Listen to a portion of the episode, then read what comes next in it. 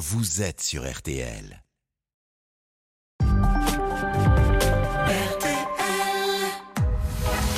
22h, minuit 30. Parlons-nous. Caroline Dublanche sur RTL. Bonsoir Caroline Dublanche, heureuse de vous retrouver. J'espère que vous n'êtes pas trop épuisée après ce week-end caniculaire et qu'il vous reste encore un peu d'énergie pour veiller euh, avec nous jusqu'à minuit et demi. Deux heures et demie euh, de direct pendant lesquelles c'est votre voix que l'on va entendre sur les ondes de RTL. Alors parlons-nous de tous les sujets qui vous tiennent à cœur. Tous vos appels sont les bienvenus au standard 09 69 39 10 11. Sarah et Paul vont vous y accueillir euh, chaleureusement et vous guider jusqu'à l'antenne sous le regard attentif de Marc Bisset à la réalisation euh, de l'émission 09 69 39 10 11. Nous sommes impatients de vous entendre.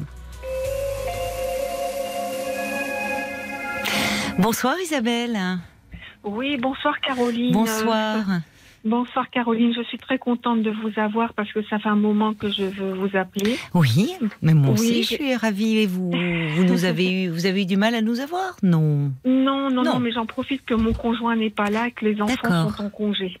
Voilà. Qui- Donc voilà, ça fait 29 ans que je suis en couple Oui, avec un homme qui est passionné de sport, en l'occurrence de vélo. oui. Donc euh, bon, bah au début, je trouvais ça bien tout ça. Bon, les enfants étaient petits, on faisait des projets. Sauf qu'aujourd'hui, je me retrouve isolée dans mon couple à cause de ça. À cause de sa passion du sport Oui. Ah oui. Ça peut être un vrai problème pour le couple quand l'un est passionné. euh, oui. Voilà, donc euh, ben, ça en est que cet été, je lui ai dit, ben, je lui ai donné mes dates de vacances parce Oui. que moi, il s'avère que je quitte mon entreprise là dans quelques mois. euh, euh, voilà, suite à un, comment, un, un petit problème dans l'entreprise, enfin je veux pas développer. Et donc je lui ai dit, t'as fait des pro enfin je lui ai mis les dates. euh, en fin de compte, c'est lui qui me demande de, de regarder où aller, qui veut pas chercher. Ah oui, c'est pas très. Il fait, mais il fait ça tout le temps? Parce qu'il délègue, euh, il vous laisse euh, ben, vous en occuper? Il dit, moi, je, l'ai- je l'ai assez fait. Bon, c'est vrai, quand les enfants étaient petits, c'est lui qui Oui. regardait pour partir et tout ça. Et là, il me dit, moi, maintenant, euh, j'en ai marre de chercher. Donc, en fin de compte, il me met ça sur, euh, sur le dos pour que je cherche quelque chose pour aller quelque part. Donc, du coup, bah, dit, peut-être que là, c'est un peu trop tard. Donc, du coup, j'ai laissé tomber. Oh mince. Non, ça vaut le coup de chercher encore. C'est vrai que ça dépend. Oui. Ça dé- Mais pourquoi? Mais- Parce que ça vous Ben- ça vous inquiète ces vacances, ce tête à tête. Ben- Vous le sentez pas motivé? Oui, voilà, c'est ça. Oui, c'est bon, ça. moi, tout, ça a creusé de la distance. Moi, j'ai plus de Oui. sentiments amoureux, donc du coup, il y a de la distance qui s'est créée entre nous. Vous n'avez plus de sentiments amoureux? Non. Ah oui. Depuis quand vous Oh, vous ben, le dites aussi, enfin vous l'éprouvez aussi clairement? Ben, depuis le Covid, quoi, en fin de compte, depuis. euh, Ah. Parce que, alors, mais pendant le, euh, justement, pendant le confinement, il ne pouvait pas pratiquer son sport. Enfin, au moins le premier. ben, non, mais enfin, il le pratiquait à la maison, quoi. Il montait. Qu'est-ce qu'il euh, fait comme sport, si c'est pas Du indiscret vélo. Du vélo. Ah Donc il a un vélo d'appartement. Euh, oui, oui, donc il montait, il faisait de du vélo dans l'appartement, Ah oui, devant un écran. Euh, devant un écran. Voilà, c'est ça. D'accord. Et sinon, il, euh, il le fait sur les routes. Sur- sinon, il le fait sur les routes. Là, au mois de mai, il a pris euh, 4-5 jours pour aller euh, faire du vélo euh, Oui. dans les Vosges. Là, il, il va faire au mois de juillet une partie du Tour de France. Bon, il fait des choses pour lui, d'accord. Hmm. Mais moi, du coup, je me sens isolée. Mais oui, je comprends. Oui, ça s'est accentué au fil du temps parce que Oui. vous me dites que quand les enfants étaient petits, il arrivait à concilier sa passion pour le vélo et votre vie de, couple et de famille. Voilà, on Oui. allait quelque part, mais il emmenait le vélo quand même. hein. Donc, euh, c'est vrai qu'une année, on a été en Corse, il, il, a- il emmenait le vélo. Ah, En Corse, moi, il, est, faut être motivé avec les routes euh, Oh, oui, enlacées là. Il est chevronné, hein, il est quand Oui. même. euh, C'est lui qui a appris à faire du vélo à vos enfants? Non, non, non, ils me font de, de vélo ni l'un ni l'autre. Non, mais quand ils étaient petits, en général, Ah les oui, oui, papas ah ils s'en oui, occupent. Oui, Oui, oui, oui, ça. Donc euh, sur les routes de Corse, il y avait toute la famille. euh, Ah non, non, il y avait que lui. Oui, vous, vous n'en faites pas de vélo, vous ne partagez pas sa Ni les passion. enfants. D'accord. Non, non, donc je ne pas. Bon, je comprends sa passion. Il a réussi à dégoûter tout le monde, même les enfants. Ben, les enfants n'en font l'un ni l'autre. J'ai une fille et un garçon, ils n'en font ni l'un D'accord. ni l'autre. D'accord. Bon, c'est vrai que moi, je, je bon, enfin, c'est pas que je cautionne pas, mais j'ai jamais encouragé là-dessus. Hein. Oui. Moi, c'est pas ma passion, donc je me dis peut-être si j'avais été passionnée, ça aurait été différent. Mais sauf que je, je me sens, bah, je me sens seule dans mon couple. Enfin, Oui, c'est ça. Je fais les choses toute seule. Mais oui. Et, et quand vous dites finalement, parce que vous dites euh, là, vous parlez de votre solitude au sein de votre couple, Oui. mais vous me dites aussi que vous n'avez plus de sentiments amoureux. Non, non. Du coup, ça a distancé euh, parce que tout est, je trouve qu'il est auto-centré sur sa passion. Oui. Ben oui, quand on est passionné par quelque chose, euh, il y a quelque chose hein, de que- dévorant. euh, Voilà, de dévorant, je comprends qu'il est vraiment. euh, il en fait le samedi matin, il en fait le dimanche. Là, il fait chaud, il en fait quand même. Je fais, mais tu, ça va. Enfin voilà quoi. Il y a, pas grand chose qui l'arrête quoi. Oui, oui, même la canicule, là, il Ah non, continue à non, pédaler. Ah oui, oui, il pédale. Bon, il va au travail en C'est vélo. pas bon, hein, de faire du sport comme déjà- ça, je lui ai dit, hein, en je lui ai pleine dit je chaleur. pas et tout. Donc euh, bon, bah après tout, de toute façon, voilà. Donc en fin de compte, c'est pour dire que quand il y a une passion, euh, que ça, ça peut être aussi pour l'autre, c'est pas facile non plus. C'est vrai, c'est c'est vrai, vous avez raison. Euh, c'est compliqué de vivre euh, avec un, un passionné. Parce que finalement, euh, c'est- c'est tout. Vous, dites qu'il est auto-centré, mais oui, au bout d'un Oui. moment, ça remplit Oui. tout. Il est auto-centré, donc si vous voulez, là, c'est ce que je disais à Paul, j'ai une fête de famille le 30, euh, fin juillet. Et je lui dis, bah, si tu veux, tu peux venir. Bon, il, oh, bon, il serait venu, il serait venu, mais il viendrait pas, ça lui manque pas. Mais c'est ça, d'ailleurs, vous, vous, me, vous me parlez des vacances de cet Mm. été où il Mm. vous dit de vous en occuper, puis Oui, finalement, vous dites c'est un peu tard. Oui. Mais, mais vous n'avez pas envie de vous retrouver Non. euh, ben non, parce que du coup, euh, il y a quelque chose de très distant entre nous, quoi. Mais alors, comment vous, vous imaginez l'avenir? Comment vous Bah vous justement, projetez? Déjà, bon, ben, dans deux ans, moi, je suis en retraite, donc je me dis ben, que ça, ça va être. Bon, il est plus Oui. jeune que moi, il a 56 ans, hein. Mhm. Mais euh, bon, à, à ce propos-là, bon, j'avais fait euh, une psychothérapie parce que j'ai perdu mon père il y a quatre ans, et Oui. un an après, j'ai ressenti le besoin de faire une psychothérapie. Oui, En fin de compte, je vais vous raconter un peu l'histoire de mes parents. Je me demande si je fais pas un peu la même chose. Mm. Mes parents, c'était un couple, ils s'aimaient à leur façon. c'est-à-dire? Et c'est-à-dire que mon père, il avait une passion pour tout ce qui était un petit peu la vie après la mort, les choses un peu occultes, des choses comme ça. Et ma mère n'adhérait pas du tout à ça. Donc euh, mon père, c'était voilà, il était plongé là-dedans. Et en fin de compte, mon père était là quelque part, mais il était là physiquement pour nous, mais dans sa tête, je trouvais qu'il n'était pas là. Oui, je comprends. Il n'était pas disponible, en fait. Voilà, et j'ai l'impression que je vis un peu le couple de mes parents. Euh, donc ma mère ben, faisait des trucs euh, bah, toute seule aussi, euh, des choses. Bon, c'est pas le même registre, mais j'ai l'impression de faire le même, euh, la même transposition. Oui, c'est cette prise de conscience que vous avez Oui. eue lors- Oui. au cours de votre thérapie. Oui. Oui, oui, j'ai eu une prise de conscience. Déjà, j'ai voulu faire cette psychothérapie parce que j'avais un père qui était écrasant de personnalité. Il n'était pas méchant, mais il avait une personnalité écrasante. Il écrasait ma mère, il nous écrasait nous. Donc, du coup, on a, on, on a grandi avec une confiance en nous très, très précaire en fin de compte. Oui, oui. Et ma mère, elle me dit, ah ben, ton père, avec ses trucs, ses machins, ils n'avaient pas du tout, le, ils n'étaient pas branchés sur la même chose. Ma mère croyait pas du tout à ça. Et je trouvais que mon père, parfois, il était absent vis-à-vis de nous là-dessus. Oui, c'est ça pourrait paraître paradoxal. Vous dites qu'à la fois euh, la passion de votre père pour l'ésotérisme, les sciences Oui, occultes, voilà. euh, faisait Oui. qu'il était pas très présent pour vous, et en même temps, vous dites que sa personnalité était écrasante. Oui, c'est-à-dire que ma mère me dit, ah bah, tu sais, ton père, c'était toujours lui qui avait raison, qui décidait et tout ça. Donc, Ah. elle m'a dit, moi, qu'est-ce que j'ai fait? Je me suis tue. Et moi, c'est ce que j'ai fait avec mon époux au début. Oui, oui, Sauf, voilà, la différence, c'est qu'au bout d'un moment, ben, j'ai fait des, euh, du développement personnel et je me suis affirmée. Donc, Mm. depuis quelques années, maintenant, je me suis affirmée. Donc, je ne suis plus du tout la même personne. Mais c'est bien que vous soyez affirmé. Oui, je suis très fière de moi parce que c'était très très dur. Oui, Pour moi, j'ai vraiment vécu l'enfer. J'étais tellement timide dans mon coin et tout ah, ça. Oui. Donc du coup, là, je tape du poing. Et comment il réagit, votre mari? Ben, il, me, De toute façon, il le voit. Il, est, il, voit, il voit bien le changement par rapport à avant.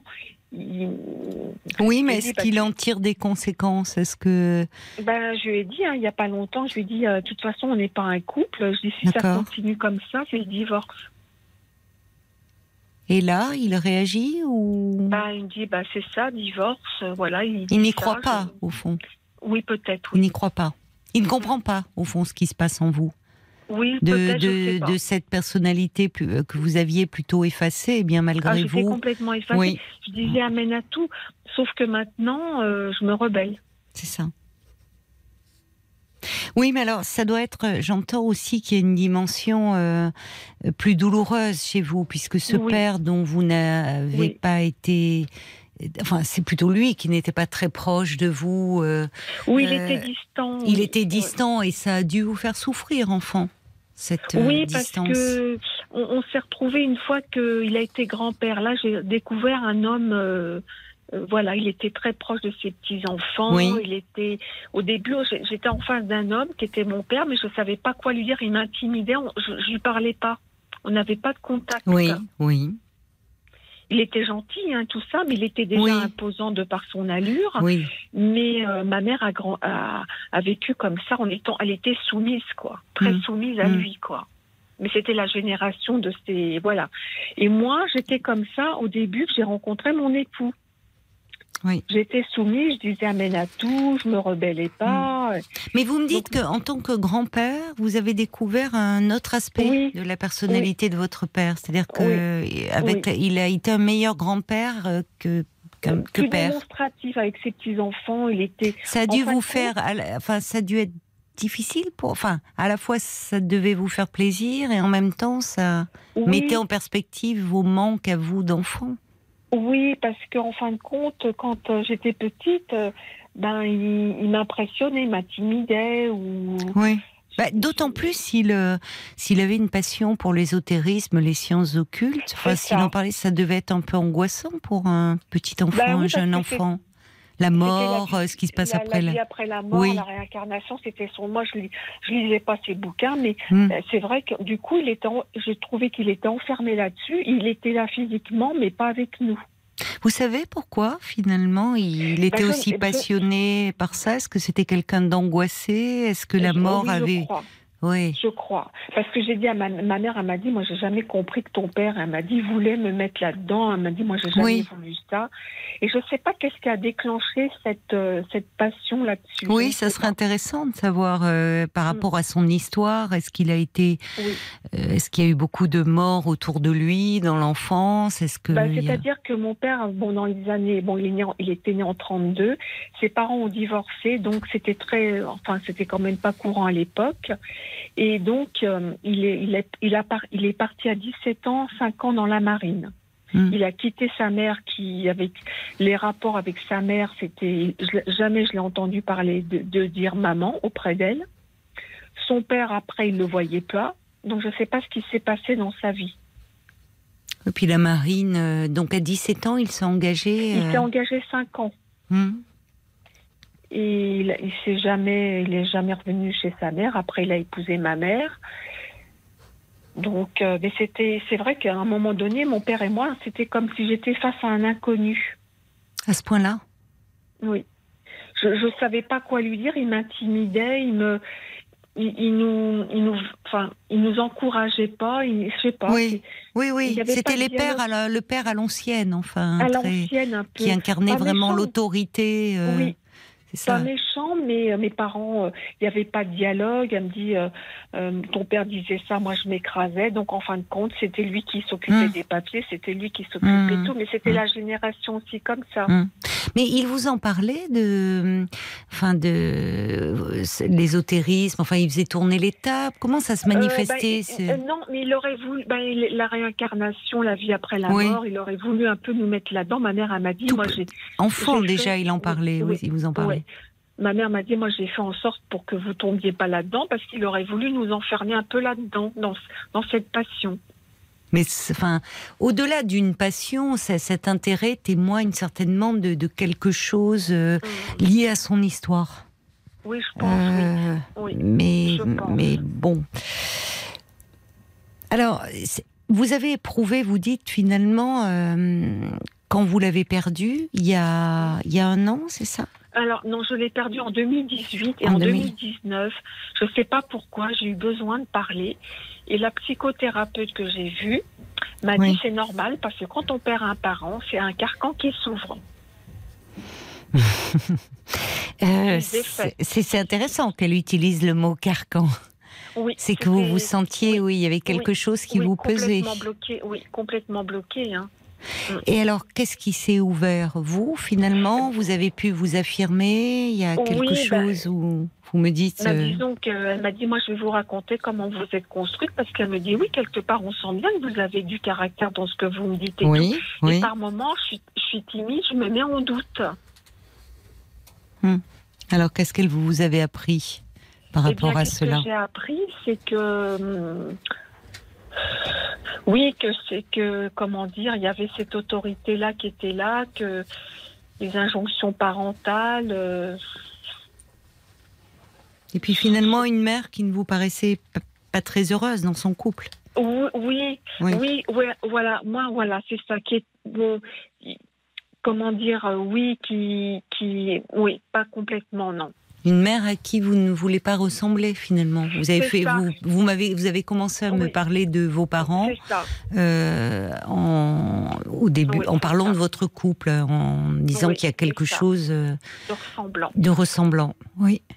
Oui, alors ma mère est âgée, donc je lui ai dit, je lui ai dit, bah écoute, elle me dit oui, avec ton père c'était comme ça, donc je pense qu'elle a compris certaines choses parce qu'elle a toute sa tête, hein, elle est âgée mais elle a toute sa tête. Oui.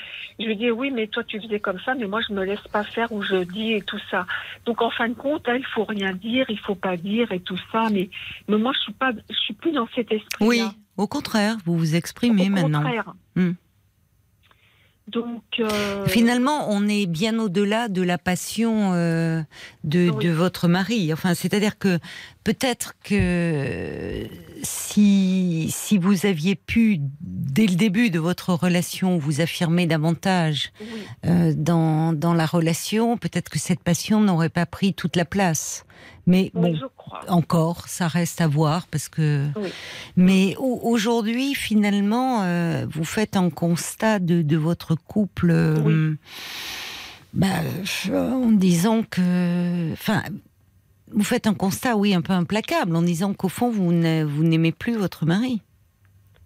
Ben, je le vois que j'ai l'impression, voilà, il est totalement euh, absorbé là-dedans. Enfin, vous vous sentez seul, en fait, il vous déçoit. Oui, je me sens seule, oui.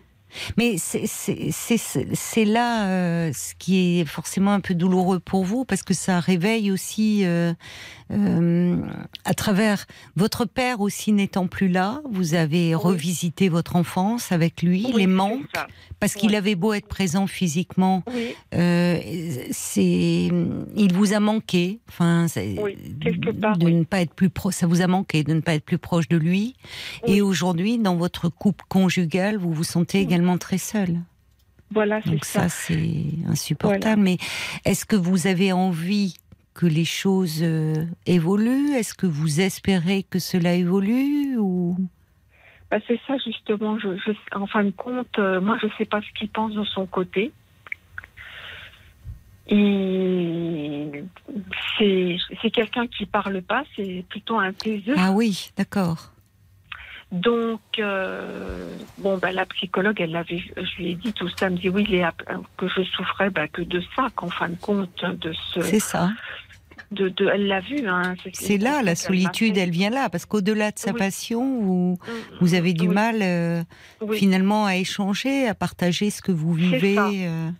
Euh. C'est ça. Alors le dimanche, bah, je vais marcher toute seule. Là, euh, j'ai été danser euh, il n'y a pas longtemps, il vient pas avec moi. Bon, bah, au bout d'un moment, je sais pas faire toujours les choses toute seule. Euh, je sais pas. Moi, je ça pose la question de, du couple finalement. Qu'est-ce que ça. veut dire d'être en couple si on, si on qu'est-ce qu'on partage, qu'est-ce qu'il y a lieu de partager encore? Voilà, c'est ça. Et ma mère, des fois, me dit, ben, on allait toutes les deux quand c'est comme ça. Mon père, quand j'étais chez eux, bon, on sortait avec ma mère, lui, il sortait pas. Donc j'ai l'impression que je fais pareil que dans Hmm. mon couple, que ce que vous voyez. Si ce n'est que, contrairement à votre mère, vous vous prenez conscience de quelque chose et que Ah vous oui, ne voulez plus subir. Oui, oui, oui, je suis complètement lucide. Et ça, euh, me laisser euh, faire comme ça ou ne rien dire, euh, non. Et puis vous êtes encore jeune. Enfin, vous me dites, votre mari a 60 ans. Vous avez 60 ans. Alors, il y a aussi cette perspective de la retraite qui, qui aussi vous amène à vous poser des questions sur l'avenir de votre relation. Ben oui. voilà. Tant que vous étiez investi, enfin que vous aviez votre travail, bon, Oui. vous aviez une vie euh, professionnelle et aussi sociale, ça Voilà, maintient. ça. Voilà. Alors que euh, bon, lui est encore en activité, vous vous Oui. allez être en retraite. Finalement, qu'est-ce que vous allez partager ensemble? Euh, C'est ça. Puisque vous me dites, au fond, les vacances, c'est un peu symptomatique. Vous Oui. vous y êtes pris tard, au point de Mhm. dire à quoi bon? Parce Mhm. que les, vacances, finalement, qu'est-ce que vous craignez De partir et que lui euh, parte avec son vélo et vous laisse toute la journée en plan? Euh, un peu ça, oui. Il va- Il Ouais. va dire oui comme ça, mais au fond, je sais pas si. Il va peut-être dire oui pour pas dire non, mais au fond, je sais pas Oui. si c'est ça qui. Vous ne le sentez pas que motivé, au fond, pour partir? Voilà, lui, il a son vélo. euh. Et est-ce que vous en avez reparlé récemment avec lui en disant, écoute, pour les vacances, euh, Mm. Finalement... Ben là, je- oui, j'en ai pas parlé ce week-end, mais le week-end dernier, j'ai qu'est-ce qu'on. Non, ben il m'a dit, ben t'as qu'à regarder, toi. Il m'a dit, moi j'en ai marre de chercher. Il a cherché un peu? Non. Et est-ce qu'est-ce que non, vous envisagez alors de lui dire que que ce n'est Ben, pas là, que vous je- vous ne souhaitez pas partir avec lui cet été? Ben, ben, ça, ça, c'est- j'envisage que je pars 15 jours dans ma famille. Ah ben très bien. Ça vous fait plaisir? Oui, tout à fait. de partir dans votre famille? Alors j'ai dit ça à ma mère. Ma mère me dit, vous allez bien partir tous les deux. Parce que écoute. Pas euh, obligé. Comment il... Non, ma pas mère, obligé. écoute. Vous avez raison. Si votre mère c'est votre euh, mère et vous c'est vous. Voilà, À, à l'époque de votre mère, il est c'était pas concevable. Un couple ça, devait tout faire ensemble. mal- Oui, ma mère a du mal à comprendre. Elle me dit quand même, elle me dit c'est pas normal ça. Parce que tu sais Bah. comment on fait. Bon, donc maintenant je pense qu'elle a compris. Mais qu'est-ce qui est c'était plus normal Oui. de Oui, à ouais. l'époque, on était mariés pour le meilleur et pour le pire. Oui, c'est ça. On ne se séparait pas. Hum. Mais euh, aujourd'hui, c'est plus le cas. Mm. Et, et à partir du moment où c'est pas un choix, euh, euh, un second choix, et que ça vous Mm. fait euh, plaisir de partir dans votre famille, vous avez raison de le faire. Puisque Donc finalement, lui montrer, c'est comme euh, Oui. vous, lui montrer que bon, pas être là à attendre. Voilà, c'est ça. Oui, c'est ça, je pense. Vous voyez, vous organisez puisqu'il n'est pas là. Oui, oui, j'organise et puis ben après, bon ben là, il s'avère que moi bientôt là, je quitte mon emploi parce que l'entreprise, mon poste est supprimé. Ah oui, mais c'est pas de votre fait, c'est pas, c'est pas vous c'est qui. pas de mon fait. Ah oui. Donc c'est pas ce que j'aurais voulu. Eh bien, j'ai choisi une formation. J'espère qu'elle va Oui. marcher dans le domaine de l'humain parce que je me suis tournée vers l'être humain. Oui, Et puis maintenant, donc j'ai décidé entre guillemets de faire ma vie. vous avez raison. Donc je ne sais pas vous. si c'est moi qui ai raison, si c'est moi qui ai Si, tort. vous si avez comment- raison de vous préoccuper de votre bien-être. Oui. Parce que je- du coup, je culpabilise. Ah oui. Bah oui, parce que c'est. Vous voyez, vous me parlez de la, la conversation avec votre mère, enfin, comme si vous cherchiez coup, auprès oui, d'une. Je culpabilise. Et j'en ai parlé à une personne au bureau en qui j'ai confiance. Il m'a dit non, il ne faut pas que vous culpabilisiez. Arrêtez ça, il m'a dit. Oui.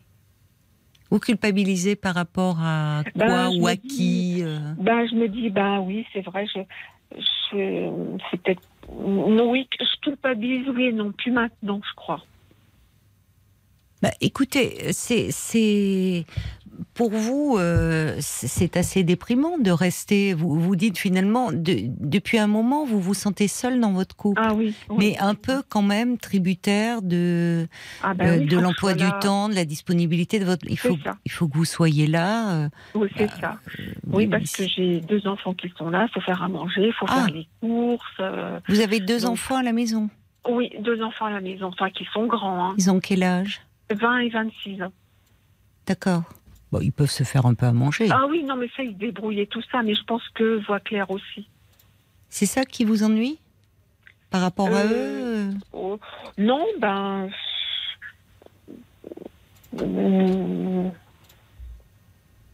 Non, enfin, ils sont grands maintenant, ils, Ils sont grands. Ils voient bien que oui, vous. Oui. Enfin, oui, ils, ne, oui. ils ne vous font pas de réflexion. Si... Ah non, aucune réflexion. Non.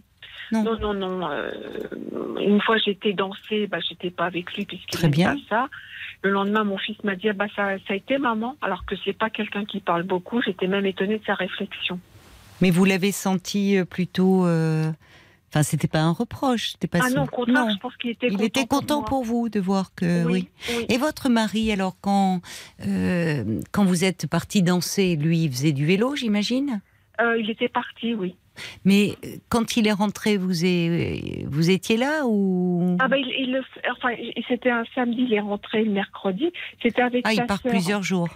C'était oui, il était parti plusieurs jours. Donc je lui ai dit, bah tu sais, je vais danser. Oui, oui, elle me l'a dit. M'a dit. Sa sœur lui a Il s'inquiète pas plus que ça? Non. Non, non, il s'inquiète pas plus que ça. J'ai dit, tu sais, je vais danser. Ta sœur me l'a proposé. Oui, oui, je sais, elle me l'a dit. Mais qu'est-ce qui vous lie encore à votre mari finalement? Ben, Qu'est-ce que vous pas. partagez ensemble? Bah je sais pas. euh, en dehors du quotidien euh, Ben, je sais pas. Il n'y a plus de projet, il n'y a plus rien, quoi. Voilà. Euh, Je, je sais pas. Oui, vous n'avez pas des centres d'intérêt communs en dehors euh, Non, non, non, pas du tout. Non. Vous dites c'est un taiseux Est-ce que Bah, il est pas très bavard, quoi. Euh, des fois, bon, je sens. Ou alors, des... comment là, je lui ai parlé, c'est tout juste si, comment dire, si, s'il a pas raison, que moi j'ai tort, un truc comme ça, quoi. Donc, euh, ben, je, je lui ai dit il y a pas longtemps, ben, de toute façon, oui, je lui ai dit deux, trois fois déjà, un jour je partirai. Hum Je lui ai déjà dit. vous y songez? Ou c'est Oui. pour le faire réagir? Non, non, je, euh, je pense que, je pense que je le ferai, oui. Oui. C'est la, la perspective là avec l'arrêt de ce travail, puisque qui se passe plus ça. tôt que oui ce que vous imaginiez, euh, vous fait euh, prendre les choses en main. C'est-à-dire que Ah vous oui, ne vous voyez pas là sans Ah oui. activité professionnelle rester Ah non, dans ce quotidien-là. Déprime. Mm. Déjà que ça me déprime de la façon dont, dont finissent les choses, hein, que c'était pas malheureusement euh, Oui, on, est, on, y est pour- on subit ça. oui. Et Vous là, je me dis, euh, oui, ma fille, là, tu te prends en main. C'est bien, c'est ça. bien que vous réagissiez de cette façon-là. Vous voyez, au contraire, moi, je réagis. hein. Oui, c'est-à-dire là- que oui, ça vous, ça pourrait vous, vous, vous déprimer, comme vous dites. Au vous- début, oui. Oui, oui, c'est normal parce que. Au début, ça m'a accablé, mais je dis, mais reste pas comme ça. Mais si tu continues, donc je me parle, je dis, c'est, on va me retrouver avec un revolver dans le canapé, quoi. Je vais pas, ça va pas Ah le bah faire. non. Et j'ai dit, non, non, c'est, donc, vous voyez, je réagis positivement. Oui. Je me dis, bah, je vais faire ma vie. C'est ça. Mais c'est bien que ça vous donne cette énergie de vous occuper de vous et de faire votre Voilà. vie. Voilà. Voilà, c'est ça, de prendre le contre-pied. C'est-à-dire que sur le plan Voilà, professionnel, vous ne pouviez pas changer le cours des choses, Non. mais dans votre vie personnelle, dans Oui. votre vie conjugale, Oui. vous pouvez euh, changer le cours des choses. Et Oui. peut-être d'ailleurs, je ne sais pas, euh, euh, ponctuellement revoir cette psychothérapeute qui vous avait aidé, qui pourrait être une, un soutien, voyez, euh, Oui. un peu ponctuel par rapport à cela, puisque par rapport à, à cet élan que vous ressentez À de vous occuper. Oui. Parce qu'elle a, bon, elle- a déménagé, elle était vraiment adorable, je l'aimais beaucoup. Bon, il y, a- il y a une collaboratrice qui semble très bien, elle m'a fait un rapport, elle avait, donc euh, voilà, Oui, elle m'a oui. fait un résumé. Et euh, parce qu'elle m'a dit, vous avez fait beau, elle, avait vraiment trouvé que j'avais fait beaucoup. En, quand je- bon, je- en, en plus, quand j'ai commencé, il y a eu la grève de 2019 après le Covid, donc ça a été pas mal entrecoupé. Mhm. Et elle m'a dit que j'avais pas mal évolué, Oui. mais y avait encore des choses à faire. Oui, ben, peut-être que là, à travers euh, euh, vos, vos envies, justement, votre désir de vous Oui. occuper de votre vie, Ça pourrait être une bonne chose pour vous d'avoir un espace pour euh, euh, pour en parler, pour vous appuyer aussi sur quelqu'un, pour les, les mettre, le mettre en œuvre. euh, vous voyez, Oui. puisque vous êtes dans cet élan-là.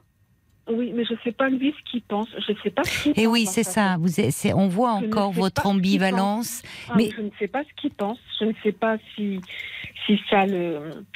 Je, je- je ne sais pas. J'arrive pas à Oui, il ne réagit pas. Non. C'est ça qui est très, enfin, je trouve pénible et même douloureux pour vous. Oui. Comme si, au fond, vous lui dites, c'est quand même fort ce que vous lui dites, un jour Oui, je partirai. Mais Oui. je pense qu'il n'y croit pas. Vous ne pensez pas? Ah, peut-être. Enfin, je, je ne sais pas, je peux me tromper, mais il y a eu un tel changement en vous, Oui, et en peu de temps.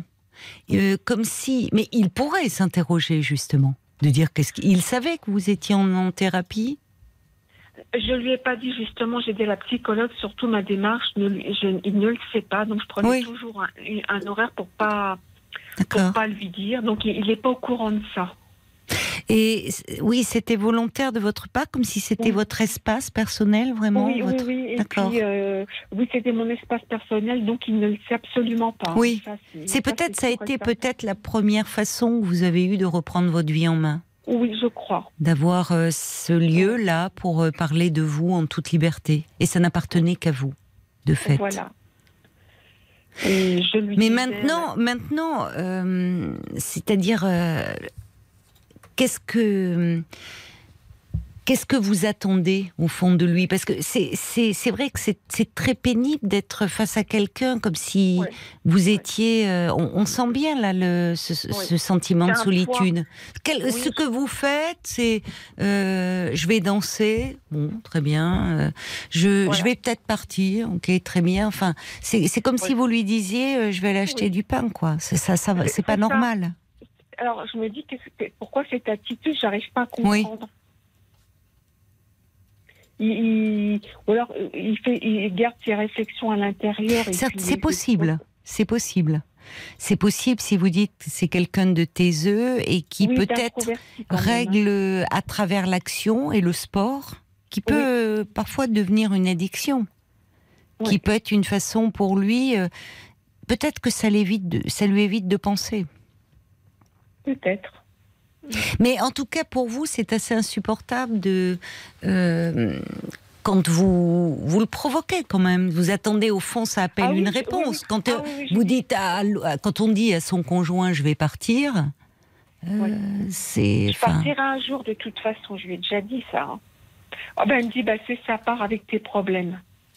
il vous répond ça une fois, C'est très agressif. C'est très agressif. Et une ça. fois, il m'a dit, ça part avec tes problèmes. D'accord. Oui, il vous rend, il vous laisse face à vous-même, comme s'il n'était pas en cause, comme si ça ne le concernait Oui, pas. en fin de compte, je ne sais pas s'il se remet en question. Vous voyez, j'arrive pas à savoir. Peut-être Je- pas.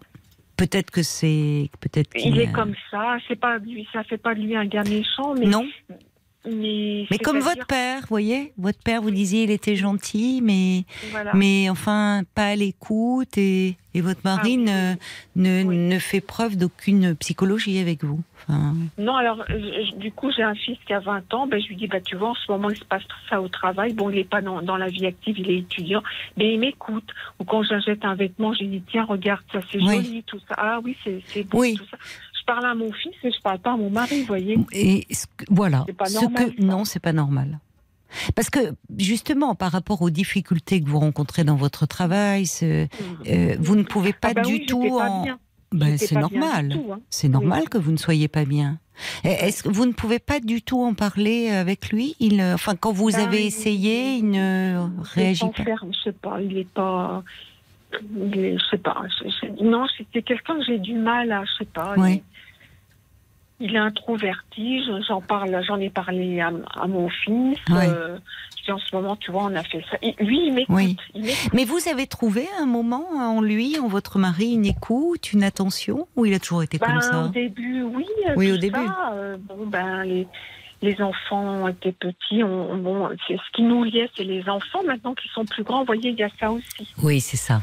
C'est parfois compliqué. Et justement, le moment de la retraite est, est une étape dans un couple parce que Oui. on peut prendre conscience à ce moment-là Oui. euh, que euh, finalement le couple, il était avant tout un couple de parents, mais plus tellement. euh, D'amoureux. beaucoup, beaucoup les enfants. Et les vacances sont souvent un révélateur. J'ai appris, enfin par une avocate, que les, le- il y a un pic de demandes de divorce en septembre, retour des vacances. Ah oui. Parce que le, le tête-à-tête des vacances et sonne souvent comme un moment de vérité. Mm. Dans l'année, il y a les enfants qui occupent le sujet de discussion, le travail. L'été, c'est un moment où on est face à soi-même, où on se retrouve aussi face à son couple. Et parfois, ça peut être vraiment douloureux. Ça fait beaucoup réagir les auditeurs. Vous voulez que je vous lise quelques réactions? Oui, je veux bien. Oui, je veux bien. Alors, euh, il y a Francesca qui dit en tout cas bravo euh, pour euh, votre lucidité, Isabelle. Quel chemin parcouru? C'est comme si l'indisponibilité de votre père se répétait et peut-être se résout face à l'indisponibilité de votre époux. Mmh. Euh, et Francesca ajoute, je vous comprends, je me sens encore plus seule à côté de quelqu'un qui m'ignore que vraiment seule. Alors, vous avez raison de vous protéger. Et elle ajoute, votre mari semble verrouillé dans une armure rouillée Peut-être en souffre-t-il, mais vous ne pouvez pas faire le chemin à sa place, c'est aussi de sa responsabilité. Jacques euh, ajoute cette recherche de vacances que personne ne veut faire devrait être prétexte à une explication franche avec euh, votre mari dont l'égoïsme arrive à son paroxysme. Euh, il semble, alors, et Jacques dit en fait votre décision a mûri. Cela engendre positivement un nouveau projet de vie qui vous donnera la force de vous réaliser et de vous épanouir. Bravo à vous. Oui, parce que vous, on sent que vous en avez fait du chemin. Vous. Bah, peut-être, oui. Pendant que lui pédalait sur son vélo d'appartement, vous euh, cheminait drôlement dans votre tête. Hein. Ah, moi, ça a beaucoup cheminé, oui. Oui, incroyable. Ça vous a fait du bien, oui, cette thérapie, ce travail-là, vraiment. Et ah aussi sur le fait de dire je veux pas subir. C'est bien. Non, je ne veux pas subir. Et je ne veux pas ressembler à ma mère. Qui Vous avez raison. Des années, oui, oui. Mais c'est bien, c'est bien. On va aller voir du côté de la page Facebook aussi ce qu'en disent les auditeurs, Paul. Alors, il y a Lionel qui dit Vous êtes une cocotte minute, prête à tout envoyer balader pour aller faire la fiesta. Profitez un maximum et écoutez-vous, suivez votre instinct, sinon vous, vous risquez d'être frustré. Il y a Wena aussi. Je sens pas, moi, le côté cocotte minute. Je non, mais mûrement réfléchi. C'était un peu, c'était un peu l'humour de Lionel. Il y a des messages un peu euh, d'humour, mais il y a toujours un message. Il y a Wena qui dit Qu'est-ce que je me reconnais, moi, dans ce témoignage Aujourd'hui, 38 ans, en couple depuis 20 ans, je me suis laissé choisir et me suis affirmé depuis 3-4 ans, voulant mm. enfin vivre mes désirs dans tous les domaines, avec un constat implacable. Je n'ai pas de sentiment pour mon conjoint, mais rien à lui reprocher. C'est moi qui ai mûri et m'aperçois que nous n'avons rien en commun. Comme vous, je vais marcher seul, danser seul, je sors seul avec mes, mes enfants. Je suis en couple et seul, c'est pas forcément simple. Il y a Michael qui dit ah, quand la passion met de la distance dans le couple, c'est dommage. Je vous comprends tout à fait que ça peut jouer euh, sur les sentiments parce qu'on a l'impression de passer après la passion de l'autre. C'est très dévalorisant finalement. Et les sentiments s'en vont. Rien de pire que de se sentir seul dans un couple. Si vous n'avez plus de sentiments, vous vous sentez seul et que vous ne partagez plus grand chose ensemble, eh ben, il faut malheureusement peut-être en venir à une séparation. Et Annie, c'est ce qu'elle a fait. Elle dit, moi, je me retrouve dans cette histoire, j'ai 63 ans, ça fait 6 mois que j'ai pris ma vie en main, j'ai quitté le foyer, et aujourd'hui, je ne culpabilise plus du tout. Et pour terminer, terminer Véronique, qui dit, bah, moi, mon compagnon, il fait du sport, mais allongé sur le canapé à regarder la TV. Et pour tout vous dire, c'est pas forcément mieux. je la comprends, Véronique. oui, oui. Non, mais euh, en, tout cas, euh, j'entends là les auditeurs qui parlent de séparation. On sent que vous, euh, il y, a, y, a, avant cela, il y a peut-être pour le moment la culpabilité qui vous retient. Je trouve que déjà l'initiative que vous prenez de dire, ben moi, je vais m'occuper de moi, je vais m'occuper de ma vie, ça, c'est très bien, parce que là, en fait, vous vous remettez au centre et face à quelqu'un qui pour le moment n'entend pas. Alors, il y a les paroles et puis il y a les actes. Et là, pour le moment, vous lui dites, vous en parlez, mais le jour où il va voir que vraiment vous mettez en place des choses comme déjà cet été, partir dans votre famille sans lui, et même après tout, vous n'êtes même pas obligé d'en parler, vous dire, bah, s'il vous dit pour les vacances, bah, vous pourrez lui dire, moi pour les vacances, vu que rien, tu m'en as pas reparlé, je pars. Voilà. Je pars quelque temps. Euh, et il y avait une autre auditrice qui disait qu'elle aussi, elle marchait seule, elle allait danser seule. Mais mm. ça peut amener euh, à un moment à faire des rencontres. Ben, c'est ça. Voilà. et après tout. et après tout, l'ouverture, elle est peut-être là aussi. Et eh ben, c'est ce que je me suis dit. Je me suis dit à faire toute seule. Si un jour je rencontre quelqu'un, il ben, ne faudra pas s'étonner. Surtout en dansant, oui, c'est ça. Il y a quelque chose. Bah, si vous ne partagez plus rien avec lui, à un moment, euh, mm. euh, vous, il faut que vous vous réalisiez euh, ailleurs. Voilà, Donc, vraiment, vous avez raison. Vous avez raison de vous occuper de vous. Comme là, j'ai eu 60 ans, j'ai eu aucun cadeau de sa part. Oui, rien de prévu, pas un Non, restaurant, non. rien. Alors Oui. j'ai menti. Ma mère m'a dit bah, alors tu m'as pas dit ce que tu as eu. J'ai je dis oh, oui, on va certainement faire un restaurant. Je suis allée voir ma cousine au mois de mai dans ma famille. Ma cousine m'a dit bah, dis- dis-moi ce que tu as eu. J'ai menti. Oui. Mais vous voyez, si vous en arrivez à mentir à vos proches, c'est que vous sentez bien qu'il y a quelque chose qui n'est pas normal. Oui. Mais vous préservez encore cette image. Oui, De oui couple. c'est ça. Et peut-être que d'en parler à votre mère, c'est pas la meilleure des choses. Parce que Non, là, parce vous avez l'image de votre mère qui, elle, est Oui. enfermée dans une autre vision du couple. Où finalement, bah, les femmes, elles s'effacent, elles, euh, elles Ma mère subissent. c'était ça. Il faut oh, ben oui. Oui, j'ai compris. Mais vous, vous n'êtes pas votre mère. Non non non. je- Et, et c'est vrai que là, je trouve que à travers euh, cet anniversaire, vos 60 ans, le fait qu'il n'y ait rien, qui ne marque pas le coup, montre qu'au fond, euh, il n'a plus aucune attention vis-à-vis de vous. Voilà. Et ça va pas, ça. C'est-à-dire n- enfin, quand on a le sentiment, au fond, d'être un meuble pour l'autre, ça va pas. Mm. Alors peut-être que le fait de poser des actes va le faire réagir. Et sinon, bah, que il faudra avancer. Il faudra Ah, avancer sinon, moi, pour vous. pas de. Non. C'est ça. hein. Non, non, vraiment. Occupez-vous de vous. Mais votre psychothérapie vraiment vous a beaucoup apporté. Donc peut-être Oui, aller je euh, la voir de temps à autre. Elle peut aussi Oui, continuer à vous aider sur ce sur euh, ce cheminement-là. J'ai un travail encore à faire. Je vais la voir. oui. j'avais beaucoup évolué. Oui, oui, c'est vrai, c'est vrai. Oui, oui, je confirme. dit, oh là Bon, là, ça a été fulgurant parce qu'au début, elle m'a vu euh, de ce de que je lui ai Oh, ben, dit, moi, je trouve que vous avez, mais il reste encore du chemin, elle m'a dit. Mais écoutez, euh, prenez soin de vous, continuez comme cela, vraiment à vous occuper de vous, ma chère Isabelle. Oui, Au- merci au revoir. beaucoup aux auditeurs aussi. Merci beaucoup. Je vous Au embrasse. revoir. Au revoir. Hold My Hand, c'est la chanson de Top Gun Maverick, euh, signée Lady Gaga.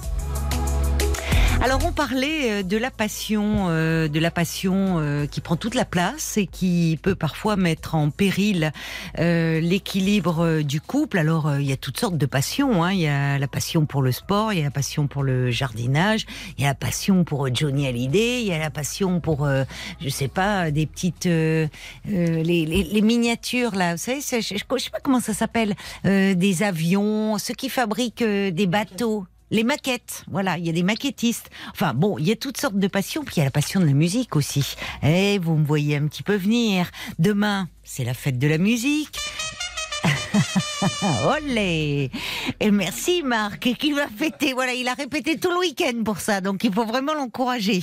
Alors la fête de la musique, en plus, euh, 40 ans hein, que, que cette fête euh, existe cette année. Et avec la petite équipe, vous l'avez compris, on aimerait bien euh, la fêter avec euh, vous. Vous pourriez d'ailleurs euh, peut-être que euh, nous raconter vos, vos meilleurs euh, souvenirs euh, de fête euh, de la musique, euh, des moments euh, particulièrement euh, drôles, insolites que vous avez vécus.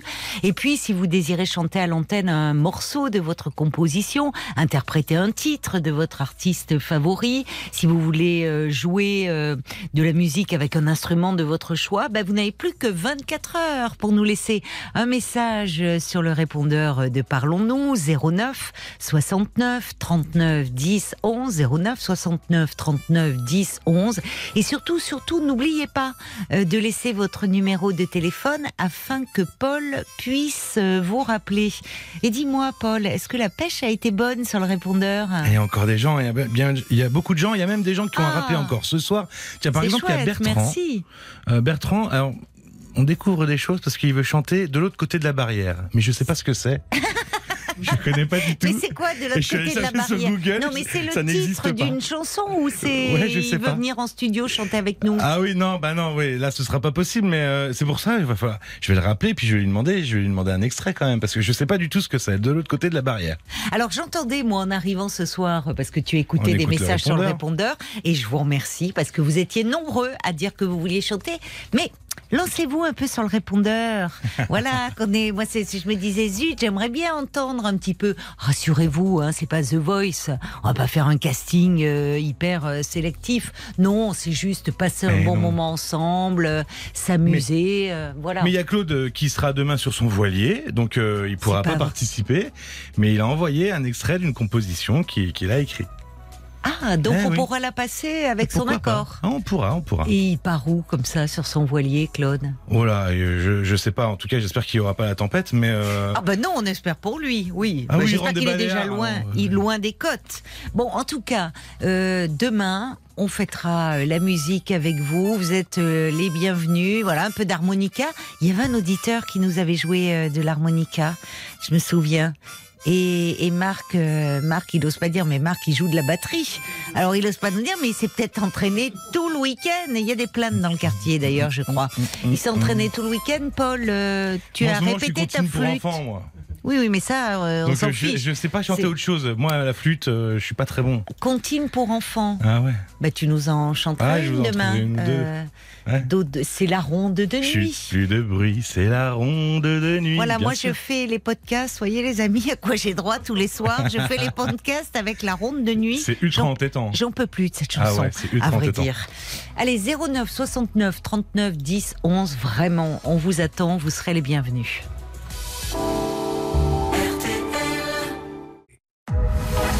Jusqu'à minuit 30, Parlons-nous. Caroline Dublanche sur RTL. Bonsoir Laurence. Laurence, Oui, bonsoir. bonsoir. Bonsoir. Bonsoir. Je voulais d'abord dire merci à Paul parce qu'il était adorable. Ah et bah, puis je vous remercie aussi d'avoir sélectionné mon appel.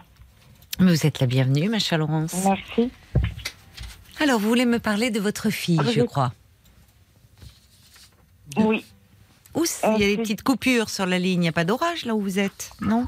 Euh, ça commence chez nous. Ça commence. Ouh, Bon, alors on va vite se dépêcher. Allez, pour qu'on ne soit Euh, pas interrompu. Donc, euh, ma fille a 27 ans.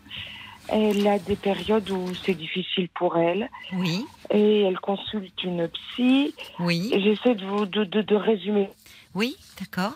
Et sa psy lui a dit l'autre jour quelque chose qui m'a un peu abasourdi. Bah, Oui, on a un petit problème de liaison. hein. J'ai l'impression que l'orage se rapproche à grands pas. Et c'est pas bon, paraît-il, en plus de téléphoner quand il y a de l'orage, paraît-il. oh, Non? Mais je, je vous perds là, Laurence.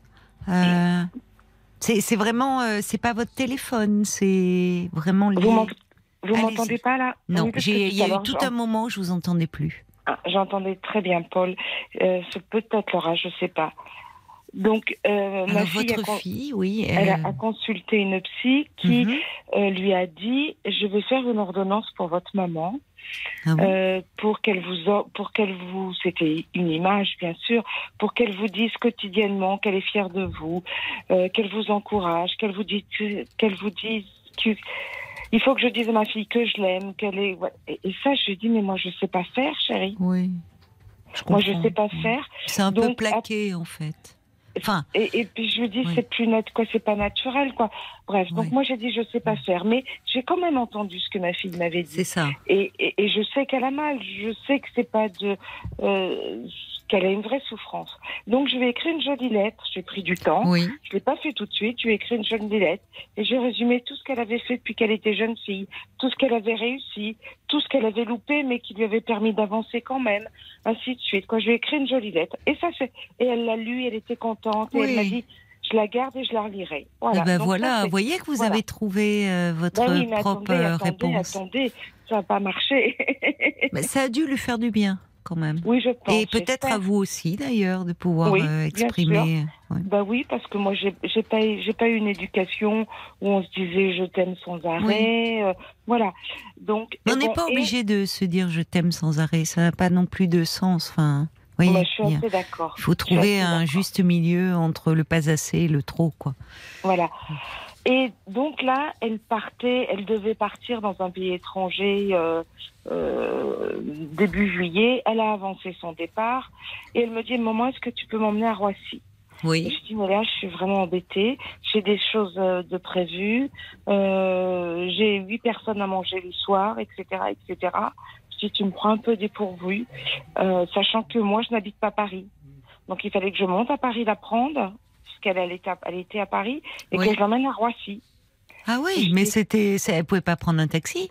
Ben, Non, mais enfin, c'est quand même le plus simple. Enfin, je sais pas, vous êtes Et- loin de Paris ben, je suis à deux heures quand même. Ah Ben non, oui. c'est incroyable. Et pourquoi elle n'a pas pris un taxi Ah bah parce que je lui dis mais tu vas prendre un taxi, c'est Bah plus oui, simple, etc. bah, quand même. Et il y a là- même, il y a même des, il y a même des RER, euh, bus, tout ça, des transports en Non, commun hein, qui amènent à l'aéroport direct. bien hein. sûr, mais elle le sait très bien. Et, et là, elle me dit, mais j'ai besoin de toi. Tu ne te rends pas compte comme j'ai besoin de toi. Euh, tu es ma maman. Euh, Oh tu dois m'accompagner. Quand... Et là, elle redevient comme une petite fille de, mais de 5 ans. Oui, c'est ça. Elle a commencé sa thérapie quand? Il y a deux ans. Il y a deux ans. Oui, alors c'est- c'est. C'est toujours moi. C'est Oui. toujours moi qui en prends plein la tête. Tout le temps, tout le temps, tout le temps. Vous voulez Euh, dire euh, vous et pas son père? Ben oui, quoi. C'est toujours ma faute.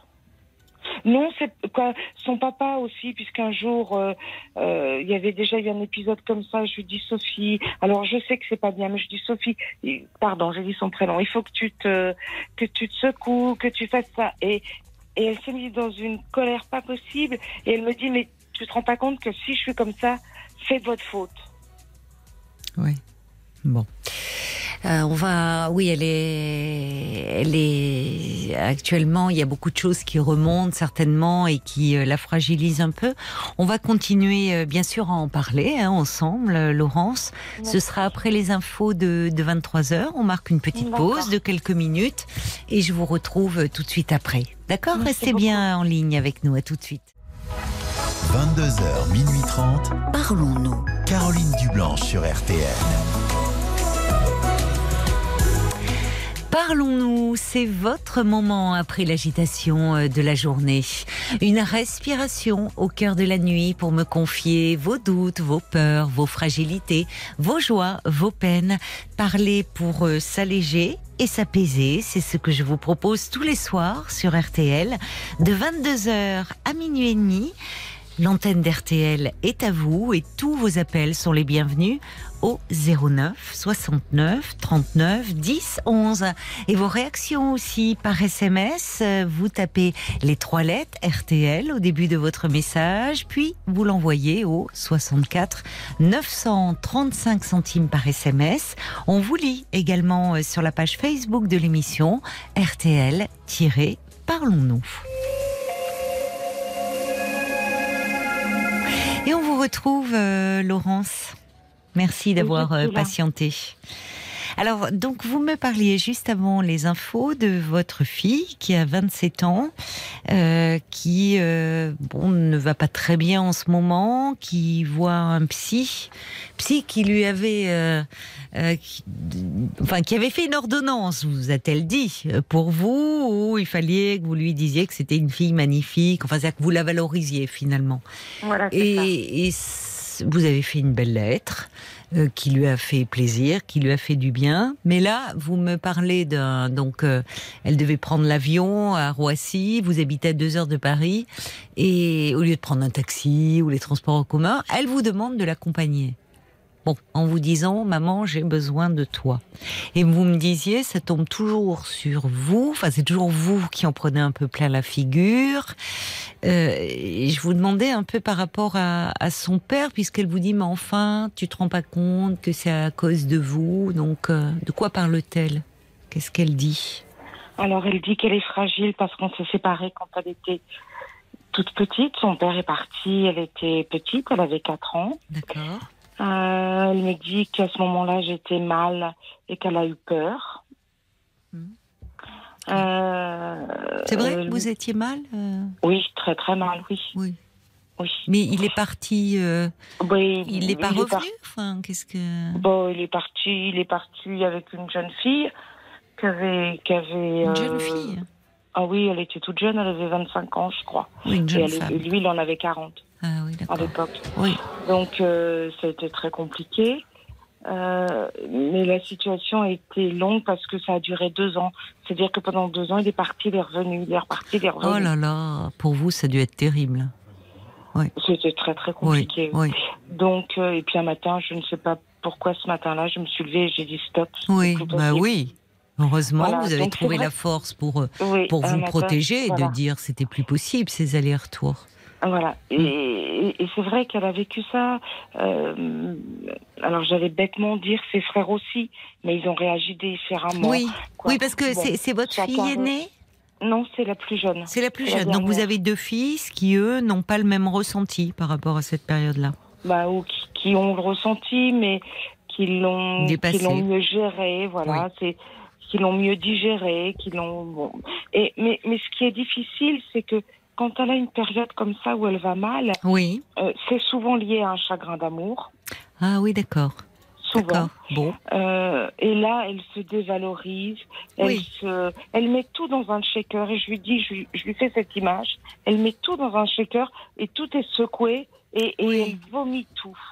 Mais elle est vraiment très malheureuse. C'est pas, c'est pas du Oui, caprice. oui, certes. Oui, oui, non, mais c'est bien euh, que vraiment, le. c'est pas, c'est pas, je Oui, veux, oui. je veux que tu sois là pour m'emmener à Roissy, pour mon confort. C'est pas ça. Non, elle est perdue. Voilà, il y a une vraie. euh, elle dit j'ai envie que tu me fasses voir que tu m'aimes, que je suis. Que je, et je, et je sais plus quoi faire. Je ne sais plus quoi faire. Ben moi, je vous trouve déjà euh, extrêmement euh, attentive, très aimante. Enfin, ça me touche beaucoup quand vous dites, euh, justement, quand elle dit ça, c'est vraiment pas un caprice, elle est vraiment mal.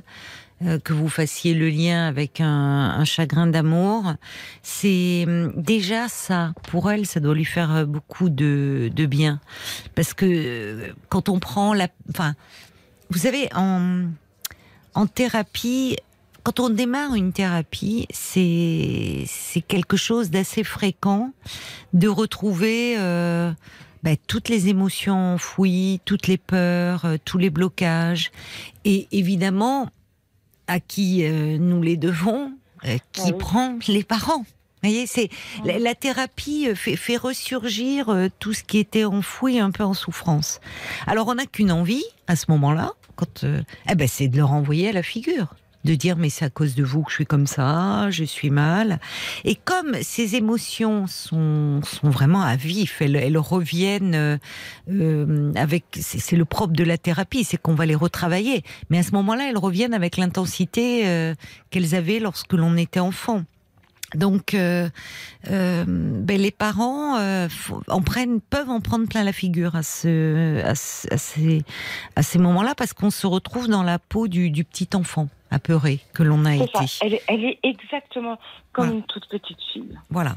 Mais ce que je trouve formidable de votre part et pas si fréquent, euh, c'est que, euh, en fait, ce qui arrive à un enfant fait toujours sens dans sa réalité d'enfant. Mais ce vécu d'enfant, lorsqu'il est confronté à celui des parents, eh bien là, il peut y avoir un hiatus, une incompréhension totale. C'est-à-dire que euh, l'enfant apeuré peut pa- quand il parle à ses parents, dire mais de quoi tu me parles? On comprend pas. Il peut parler d'un événement qui pour eux était anecdotique à leurs yeux. Et souvent le risque, quand on décide d'en parler directement aux parents, c'est de voir sa parole dévalorisée, sa souffrance. dit mais enfin, tu, tu exagères, tu dis n'importe quoi. Euh, le fait même que vous entendiez cela et que vous disiez c'est pas un caprice, elle est vraiment mal et, et- et elle mélange tout au fond. Ce chagrin d'amour où elle est, elle est extrêmement malheureuse, où elle se dévalorise et ce qu'elle a vécu dans l'enfance. C'est déjà très important. Et peu Ah de oui. parents le sont en mesure de le faire, hein, ça. Vous voyez? Ouais, d'accord. Ah oui, c'est Oui, vrai. mais, mais, mais je- alors elle me dit, mais tu me dis plus rien. Euh, parce qu'au bout d'un moment, quand j'ai plus d'arguments et, et parce Oui. que j'ai aussi peur de dire des bêtises, je, elle me dit, mais tu me fais la gueule. Je dis non, je te fais pas la tête. C'est que je ne sais plus quoi te dire. Oui, oui. Parce que je t'écris une lettre et, et que tout va bien et que dès qu'il y a un, un, un nouvel, euh, une petite colline à monter, quoi, une petite non, Oui, oui. mais voilà, et, et tu, tu replonges. Je dis c'est pas possible. Et là, je suis désarmée. Et là, je sais plus quoi lui Mais c'est dire. bien que vous lui disiez aussi que vous êtes désarmé, que vous ne pouvez pas tout.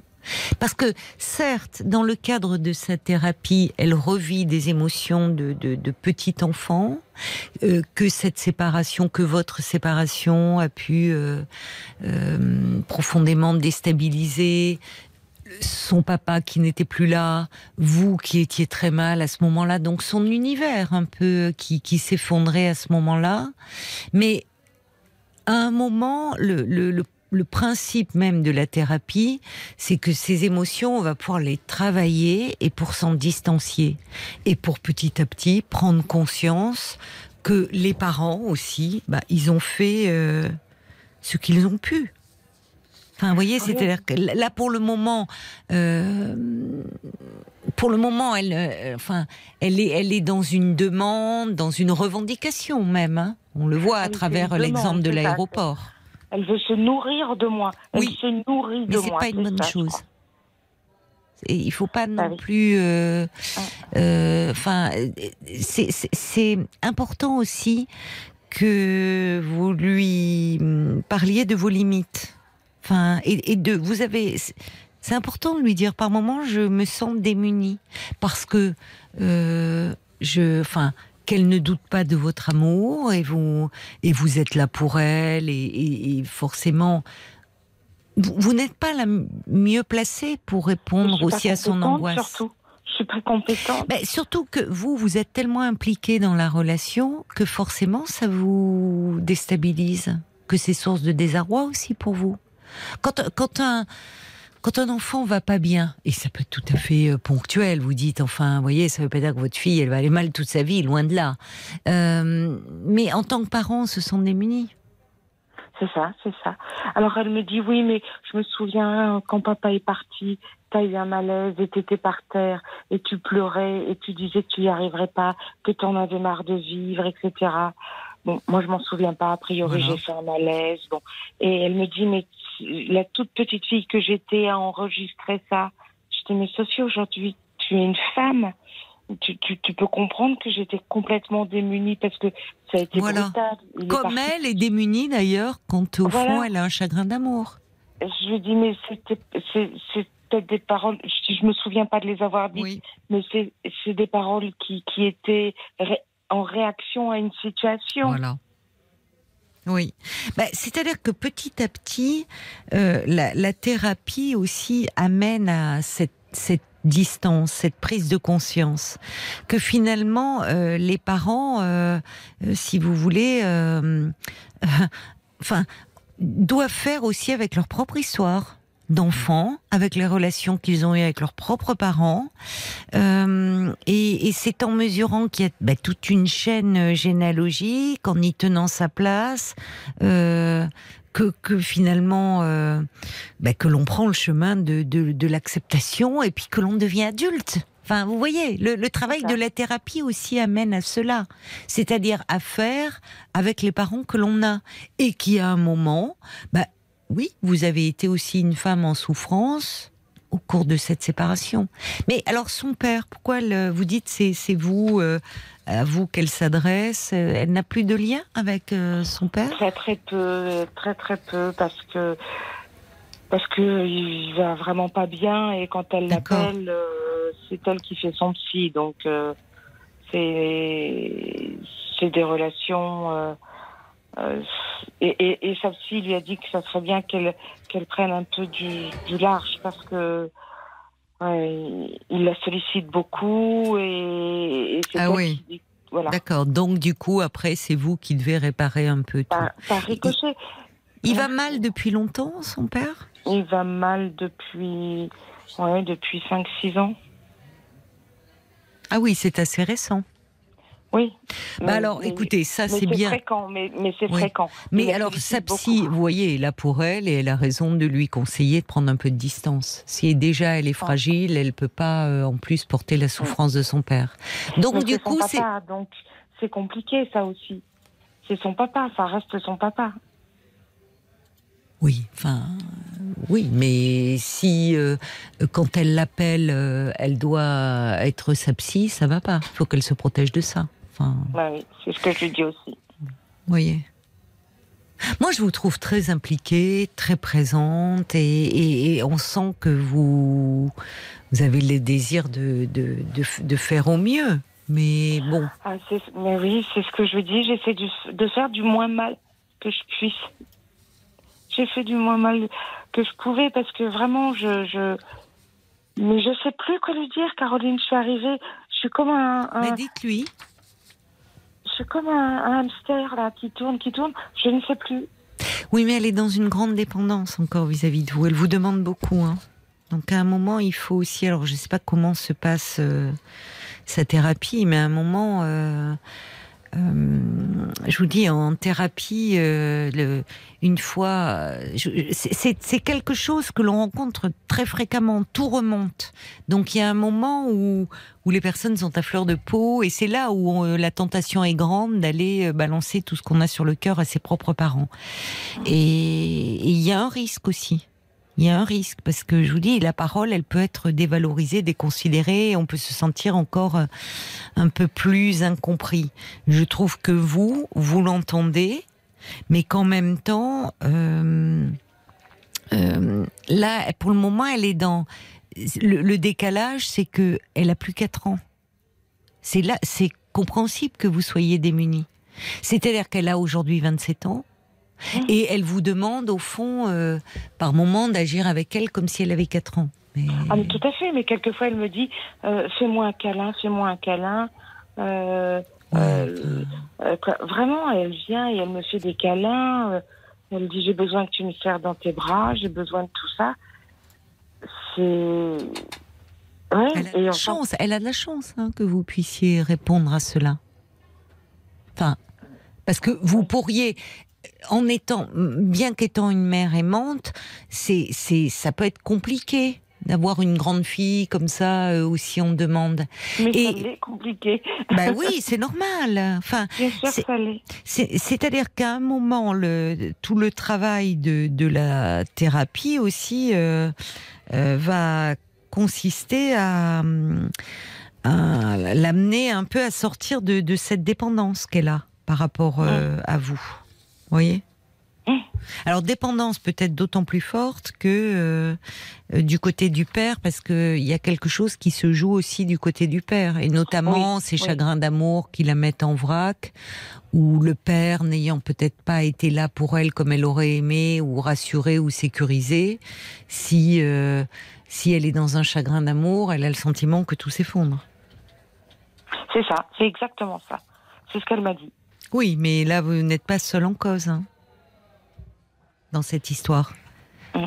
Vous culpabilisez par rapport à ça? Non, je culpabilise de rien du tout, seulement de ne pas trouver les bons mots et de ne pas trouver la solution. Parce que c'est récurrent. Euh, son dernier chagrin d'amour, c'était déjà la même chose. Oui, et quand elle va bien? C'est-à-dire ah, quand, bah, elle est amoureuse, elle vous ah, demande bah, pas tout bah, ça. Elle, elle, est hyper légère, elle est, euh, euh, elle est, euh, bon, c'est rassurant. Oui. Bon, alors c'est rassurant, c'est-à-dire qu'il y a quelque chose de qui, qui, va être travaillé hein, dans le cadre de sa thérapie, où finalement elle est dans une dans une grande dépendance affective et si l'autre lui retire son amour, elle euh, elle, a le sentiment de plus exister. Elle a le, voilà. bon. Et elle a la chance, elle a la chance de pouvoir trouver refuge auprès de vous. Mais bon, vous évidemment. Euh, vous faites avec ce que vous êtes, hein. c'est-à-dire que à un moment, vous savez, on dit que euh, accepter aussi que les parents ne sont pas parfaits, qu'ils ont des failles, ben c'est c'est finalement euh, devenir mature. Et c'est ce qui permet de sortir de la du cocon de la dépendance euh, première. Et, finalement, quand on est encore et on voit des enfants à l'âge adulte qui n'en finissent plus de, régler euh, leur compte avec leurs parents et, qui finalement restent vis-à-vis de leurs parents toujours comme des petits enfants. Et, ce faisant, ne voyant pas bah, que sont adultes, parfois en couple avec leurs propres enfants, et que leurs parents s'acheminent vers la vieillesse, et que leurs parents ne seront pas toujours là.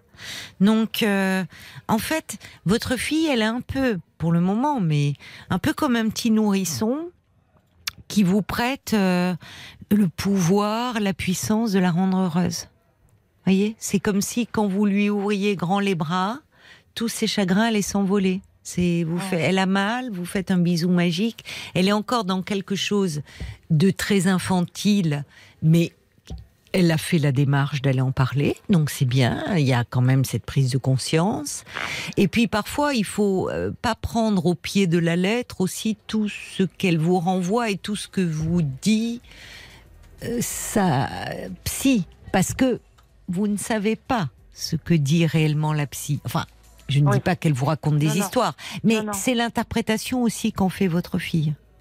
Oui, mais alors en plus, ce qui est curieux, c'est que quand elle va bien, mais elle est dynamique, elle est joyeuse, elle, Voilà, ben elle ça est c'est rassurant. de tout. Elle, euh, Oui. euh, elle est partie faire euh, le tour de l'Amérique latine toute seule en stop pendant Oui. six mois, Bon. quoi. Et, et c'est ça qui est désarmant aussi, c'est que Oui, là, c'est une toute petite fille.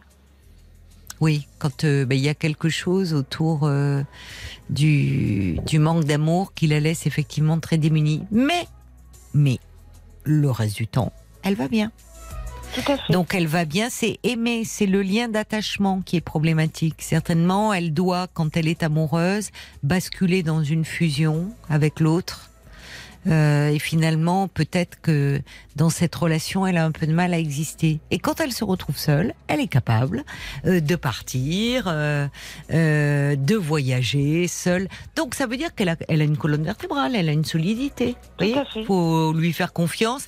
C'est le, vous savez, le, le chagrin d'amour euh, nous nous ramène à des à des blessures de l'enfance au fond qui à ce moment-là s'ouvrent, à un vécu un peu abandonnique, à quelque chose de cet ordre-là.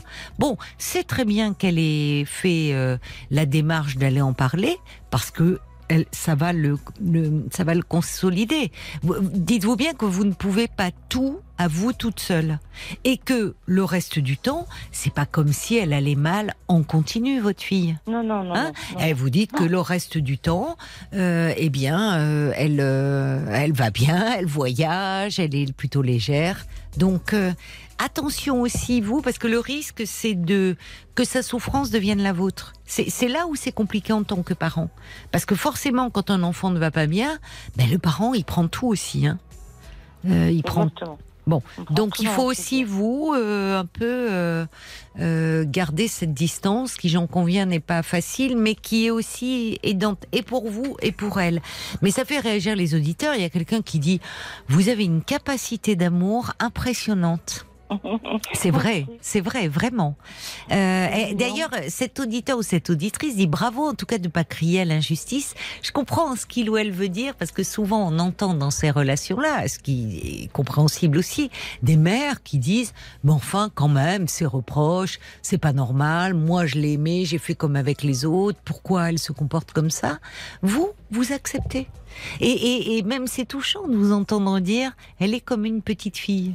Si ce n'est que bon, ben aujourd'hui c'est une femme, une jeune femme de 27 ans. Mais dans ces moments-là, oui, il y a quelque chose qui demeure infantile, un peu fragile, et qu'elle va, euh, rassurez-vous, euh, euh, un peu consolider. Euh, mais cette personne ajoute, euh, votre mari, lui, il est, on se demande pourquoi il n'est pas plus malmené, puisque c'est lui qui a fait ces allers-retours si douloureux pour vous. Ben oui, mais il va mal, donc euh, elle- pourquoi elle s'en prend à vous? Parce que vous, elle vous sent plus solide, et ce depuis le départ aussi. Euh, il y a Jacques qui dit Laurence, vous avez écrit la plus belle des ordonnances. Votre attention, votre écoute est tout en votre honneur. Vous faites déjà beaucoup. Et le reste se fait auprès de professionnels. Il a raison. Vraiment. Ça fait merci réagir. Ça fait réagir, j'imagine. On va aller voir du côté de la page Facebook aussi avec Paul. Exactement. Maris qui écrit cette petite a pris beaucoup sur elle quand son papa est parti. Si son papa ne va pas bien, elle prend aussi beaucoup sur elle. Elle est trop jeune pour porter de tels fardeaux. Et puis il y a la mouette qui demande quel type de thérapie fait votre fille parce que c'est bien de se remémorer son passé pour travailler sur soi, mais il ne faut pas en quelque sorte s'y noyer. Et sa thérapeute, Oui, thérapeute devrait vrai. y veiller peut-être vrai. davantage.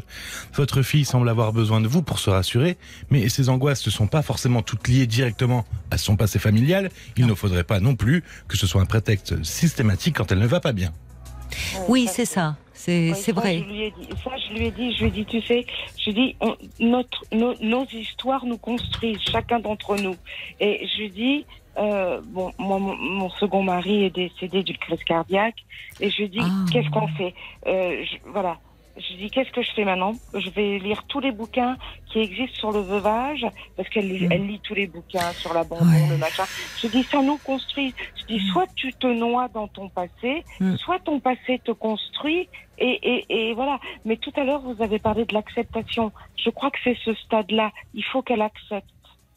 Oui, bah, c'est-à-dire que ça, euh, ça euh, peut pas tellement venir de vous, mais je, Bah j'aimais bien, là j'étais sensible au témoignage, je crois que c'est la mouette qui dit bien sûr qu'en thérapie, on revient euh, sur, euh, sur, euh, sur l'enfance, hein, c'est, le, c'est la base de tout, et donc je vous disais, tout remonte, tout est, est réactivé, mais le travail du thérapeute consiste aussi à un moment permettre à la personne d'en sortir. C'est-à-dire qu'une fois on travaille tout cela, d'en sortir et, euh, et, et de, de ne pas, d'ailleurs, euh, beaucoup de personnes disent dans ces cas-là, euh, veulent aller régler des comptes en famille. Pourquoi les gens redoutent tant les repas de famille, la période des Mhm. fêtes? Enfin, ça, ça peut à ce moment-là devenir une véritable bombe. hein. Donc, euh, tout peut se travailler en thérapie et à un moment, euh, le thérapeute doit veiller à ne pas la- laisser la personne s'enfermer trop. Les lectures dont vous me parlez, c'est très commun aussi. Enfin, c'est quelque chose de très fréquent et qui est euh, euh, chercher à comprendre, euh, aller vers des livres qui sont censés nous faire du bien. Mais parfois en thérapie, il faut savoir aussi un peu laisser tomber les livres, se centrer sur son vécu. Et puis, euh, bah, il y a des étapes. Et effectivement, euh, c'est au thérapeute de veiller à ce que la personne ne s'englue pas trop dans quelque chose. Bon, ça fait deux ans, c'est pour ça que je vous demandais un petit peu. Alors deux ans, c'est long, quand je- mais ça fait deux ans et elle n'est pas toujours comme ça. C'est quand elle a des chagrins d'amour que tout ça, elle replonge. Alors il y a Laurence qui dit euh, pourquoi on ne peut pas faire un câlin à sa fille même à 26 ans? Si, on peut toujours faire des câlins euh, à ses enfants euh, si ça ça peut ça, ça peut leur leur faire du bien. Je disais simplement que c'est quand même pas le plus simple pour toujours pour les parents et je vous trouve vous euh, extrêmement euh, aimante et attentive et vous faites en sorte de l'entendre et de pas euh, parler de votre vécu, ce que font beaucoup de parents quand ils se sentent un peu euh, euh, remis en question comme ça, ils parlent d'eux, alors que vous, vous êtes très à l'écoute de votre fille. Donc franchement, il reste à espérer que cette thérapie progresse, qu'à un moment, elle, euh, voilà, elle va être un peu moins en demande avec vous, parce que le but quand même de la thérapie, c'est de veiller à sortir de la dépendance, quelle qu'elle soit en ça. amour, dans ses chagrins d'amour, et aussi bien sûr vis-à-vis de vous, qui avez été son premier objet d'amour. C'est intéressant, elle revient vers vous à ce moment-là. Donc, et, et aussi, ne craignez pas de lui dire, tu sais, je me sens démunie. Vous n'êtes pas sa psy, vous êtes sa mère. Oui, je peux lui répéter. euh, Ah oui, vous pouvez lui dire, je, là, je me sens démunie. Parce que, voilà, ça peut, je comprends, j'entends, je suis là, mais voilà. C'est, c'est pas grave de pas avoir toujours les mots. Et je trouve que, en plus, franchement, vous les avez. Et pas que les mots, mais aussi les actes. Donc, euh, je pense qu'il y a beaucoup de filles qui écoutent en difficulté avec leur mère, qui aimeraient avoir une mère aussi euh, attentive hein, que vous, franchement. C'est gentil, vraiment, ça me Ah mais c'est sincère. C'est gentil. Ben, je vous remercie. Merci à vous, Laurence, Merci de votre beaucoup. témoignage. Au revoir. Merci, au revoir. 22h, minuit 30. Parlons-nous. Caroline Dublanche sur RTL. Nous sommes à vos côtés et en direct, bien sûr, comme tous les soirs, pendant un petit peu moins d'une heure, il est 23h36.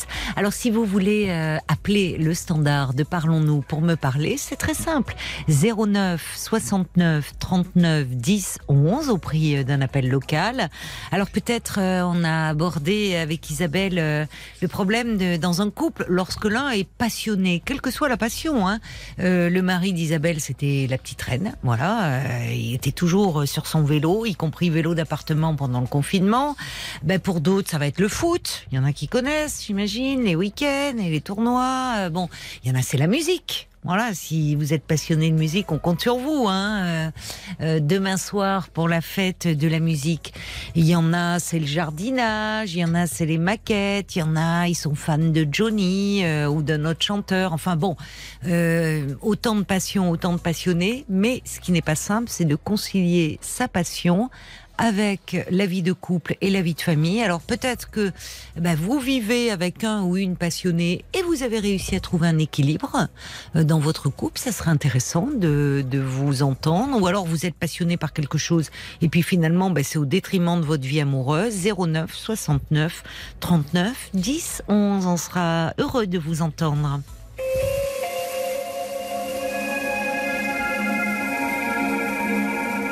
Bonsoir Mimi. Bonsoir Caroline, bonsoir. Bonsoir. Je me permets de, auprès de vous de me demander un conseil. Mais Je oui, vous faites peu- bien. Je suis, une, je suis une vieille mamie Oui. et j'ai ma petite fille que j'ai vue hier euh, qui, me, qui a 37 ans et qui rêve d'avoir euh, des bébés. Or, ça fait deux, deux échecs, deux tentatives, deux échecs. Or, là, Deux- elle a fait des fausses couches, des vous voulez dire couches. Voilà, oui. D'accord, en Mais début elle- de grossesse. Euh, oui, oui, oui, oui, Oui. Oh, oui, oui, c'était en tout début. Et D'accord. donc, euh, elle n'était pas en France à ce moment-là, mais maintenant, elle est en France pour un certain temps. Donc, on profite d'être en France quand même, de pouvoir bénéficier aussi Oui. des, des soins, etc. Ben oui, elle a raison. Enfin, ça dépend Voilà. dans quel pays où elle se Voilà. trouve. Voilà, Euh, oui, enfin, oui, non, non, ça va, il vaut mieux, vaut mieux être en France. Voilà. Donc euh, là, justement, euh, elle, est, elle est donc en train de, de faire des, des examens auprès d'un gynéco pour, euh, enfin, le centre, le centre hospitalier, donc qui la prend en charge. Et justement, veulent un peu éclaircir la situation. Donc, elle a passé plusieurs examens, échographie et compagnie. Ah oui, Or, pour comprendre pourquoi Voilà, elle fait, pour elle a fait deux fausses couches Voilà, voilà. successives. Mais or, là, euh, elle me disait hier qu'il va y avoir des prises de sang, un bilan sanguin très important Oui, qui doit se faire à un, un jour très précis euh, au cours de son cycle. oui, d'accord, bien sûr, Voilà. oui. Alors ça, d'accord. Mais euh, il y a une chose qu'elle ne sait pas. C'est qu'en fait, euh, moi, quand j'étais enceinte de la maman en 1956, Oui. j'ai j'ai eu recours au Distilben 5. Ah oui. Et oui, justement, euh, un médicament Voilà. prescrit et depuis Voilà. interdit. et- Voilà. Et heureusement donc, pour éviter les, les, fausses les couches. fausses couches. Voilà. oui, oui. Mais Et donc, la maman, elle a eu donc, euh, donc sa fille, elle a eu donc deux enfants Oui, sans problème. oui, euh, Mais- puisque euh, la maman donc euh, est la, la, euh, votre fille est la mère de votre petite fille. Voilà, c'est ça. D'accord. Bon, Voilà. Alors donc là, il n'y a pas eu de problème. bon, Mais là c'est maintenant, rassurant. Mais oui, mais je sais, mais il y a- vous savez, pendant des années, il en a été beaucoup question du Oh oui, Distilben. ben oui, les ont parlé Et des enfants d'Istilben, oui, et problème. que ça sautait de- justement une génération. Et voilà, moi, ça m'a- ça m'alerte. Ça en vous angoisse. que, Voilà, c'est peut-être aussi ça la cause. Or, ça, elle ne le sait pas. Alors, la question que je me pose, serait-il pas souhaitable? Moi, je pense que ce serait plutôt la maman, plutôt d'aborder le problème avec sa fille, Oui, mais d'avertir le service médical. oui. euh, ah oui, puisqu'ils font des recherches. Oui, oui, oui, oui, bien de- sûr. De leur signaler Oui, euh, voilà que la, la maman enfin, la- Oui. avait donc elle-même eu ce, ce- ce traitement. oui, vous avez raison, oui, puisqu'ils sont en train d'explorer. Voilà. euh, Mais- donc, Mais, les- mais co- comment aborder le problème à la maman? Parce que mais quand vous que dites elle ne le sait pas, c'est-à-dire Ben, que votre la- fille n'est pas au courant? La, petite fille ne sait pas que sa maman, euh, quand, que, quand, quand j'étais enceinte, euh, Oui, que, que sa maman oui, euh, ça est j'ai, née. ça j'ai compris, Mimi. Mais est-ce que Oui. votre fille le sait, elle? Ah bah, bah, ma fille, bah, bien sûr. Oh, bah, Ah, oui, vous, ah là, bah bah alors vous, vous, vous en avez parlé à votre fille? Mais oui, mais justement, on n'en parle pas et je voudrais aborder le problème. Oui. Je pense le dire à ma fille, mais je ne sais pas trop Bah oui, comment. vous avez raison. Vous lui en avez comment Vous lui en avez parlé quand à votre fille euh, non, avant non, non, non, non, non. je- je- ben, moi, ma fille, elle le sait quand, euh, quand elle était, même, même quand elle était enceinte de sa propre fille, puisqu'on avait, on était inquiets quand même. hein, puisque- Oui, j'imagine que Voilà. vous avez eu Mais- très peur. mais- Vous, vous lui en avez parlé. Non, non, mais j'essaie de comprendre. Vous, vous en avez parlé à votre fille euh, au moment où elle Ah oui, voulait faire un oui. enfant ou vous saviez Oui, déjà qu'elle était enceinte? Non, non, non. Non, quand elle voulait faire un enfant, savoir si ça allait marcher ou pas, quoi. Ça, on savait pas. D'accord. Voilà. Bon. Mais, mais depuis, statu quo. Rien.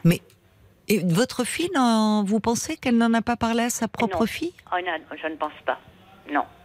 Je ne pense pas. bah, Peut-être que là, elle va lui en parler, puisqu'il y a des Bah, écoutez, examens en cours. Oui, mais moi, justement, comment, comment essayer de le savoir Bah, Parce que, Bah, de parlez-en à votre fille. voilà, exactement. Vous avez raison de. Voilà. Enfin, c'est pas. C'est pas à moi c'est- d'aborder le problème non, avec toi. non, je trouve oui. que vous. Enfin, je- non, je Non, vous non, rejoins. pas ma place. Non, non. Oui, c'est. je- Enfin, je, je trouve. Votre fille pourrait euh, vraiment très mal le vivre si oui. vous en Ah parliez oui, à votre petite fille je, je et pas, en la en la mettant hors jeu. Oui. Euh, c'est c'est quelque chose qui. Mais, Bah, mais comment, comment, comment aborder le problème avec ma fille, quoi? Parce que c'est quelqu'un quand même a un bon tempérament que. euh, si vous savez tout cela, là, que Oui. votre petite fille donc a fait deux fausses couches, oui, oui, ah ben oui, que ben elle, euh, est en train de réaliser un bilan complet, qu'elle va avoir un examen, un bilan sanguin particulièrement, mm, enfin complet. Euh, c'est que votre fille vous en parle ou c'est votre Ben, petite ben, fille c'est- moi qui voudrais aborder le problème. Oui, j'ai compris. Mais je sais Mais pas, tout je sais ça, pas Mimi, vous êtes tellement dans l'angoisse de comment aborder le problème que Voilà. j'essaye de comprendre avec vous comment. Euh, tout ce que vous savez là actuellement sur Oui. votre petite fille, les Oui. fausses couches, le bilan, oui, qui vous le dit? C'est votre Ah ben, petite fille ou c'est ah ben votre ça. fille? Ah mais la fille, la petite fille, ça, euh, tout le monde, parce que Tout le monde. Donc oui, oui, votre ah fille aussi vous en parle. Ah D'accord. Bon, alors quand votre fille-.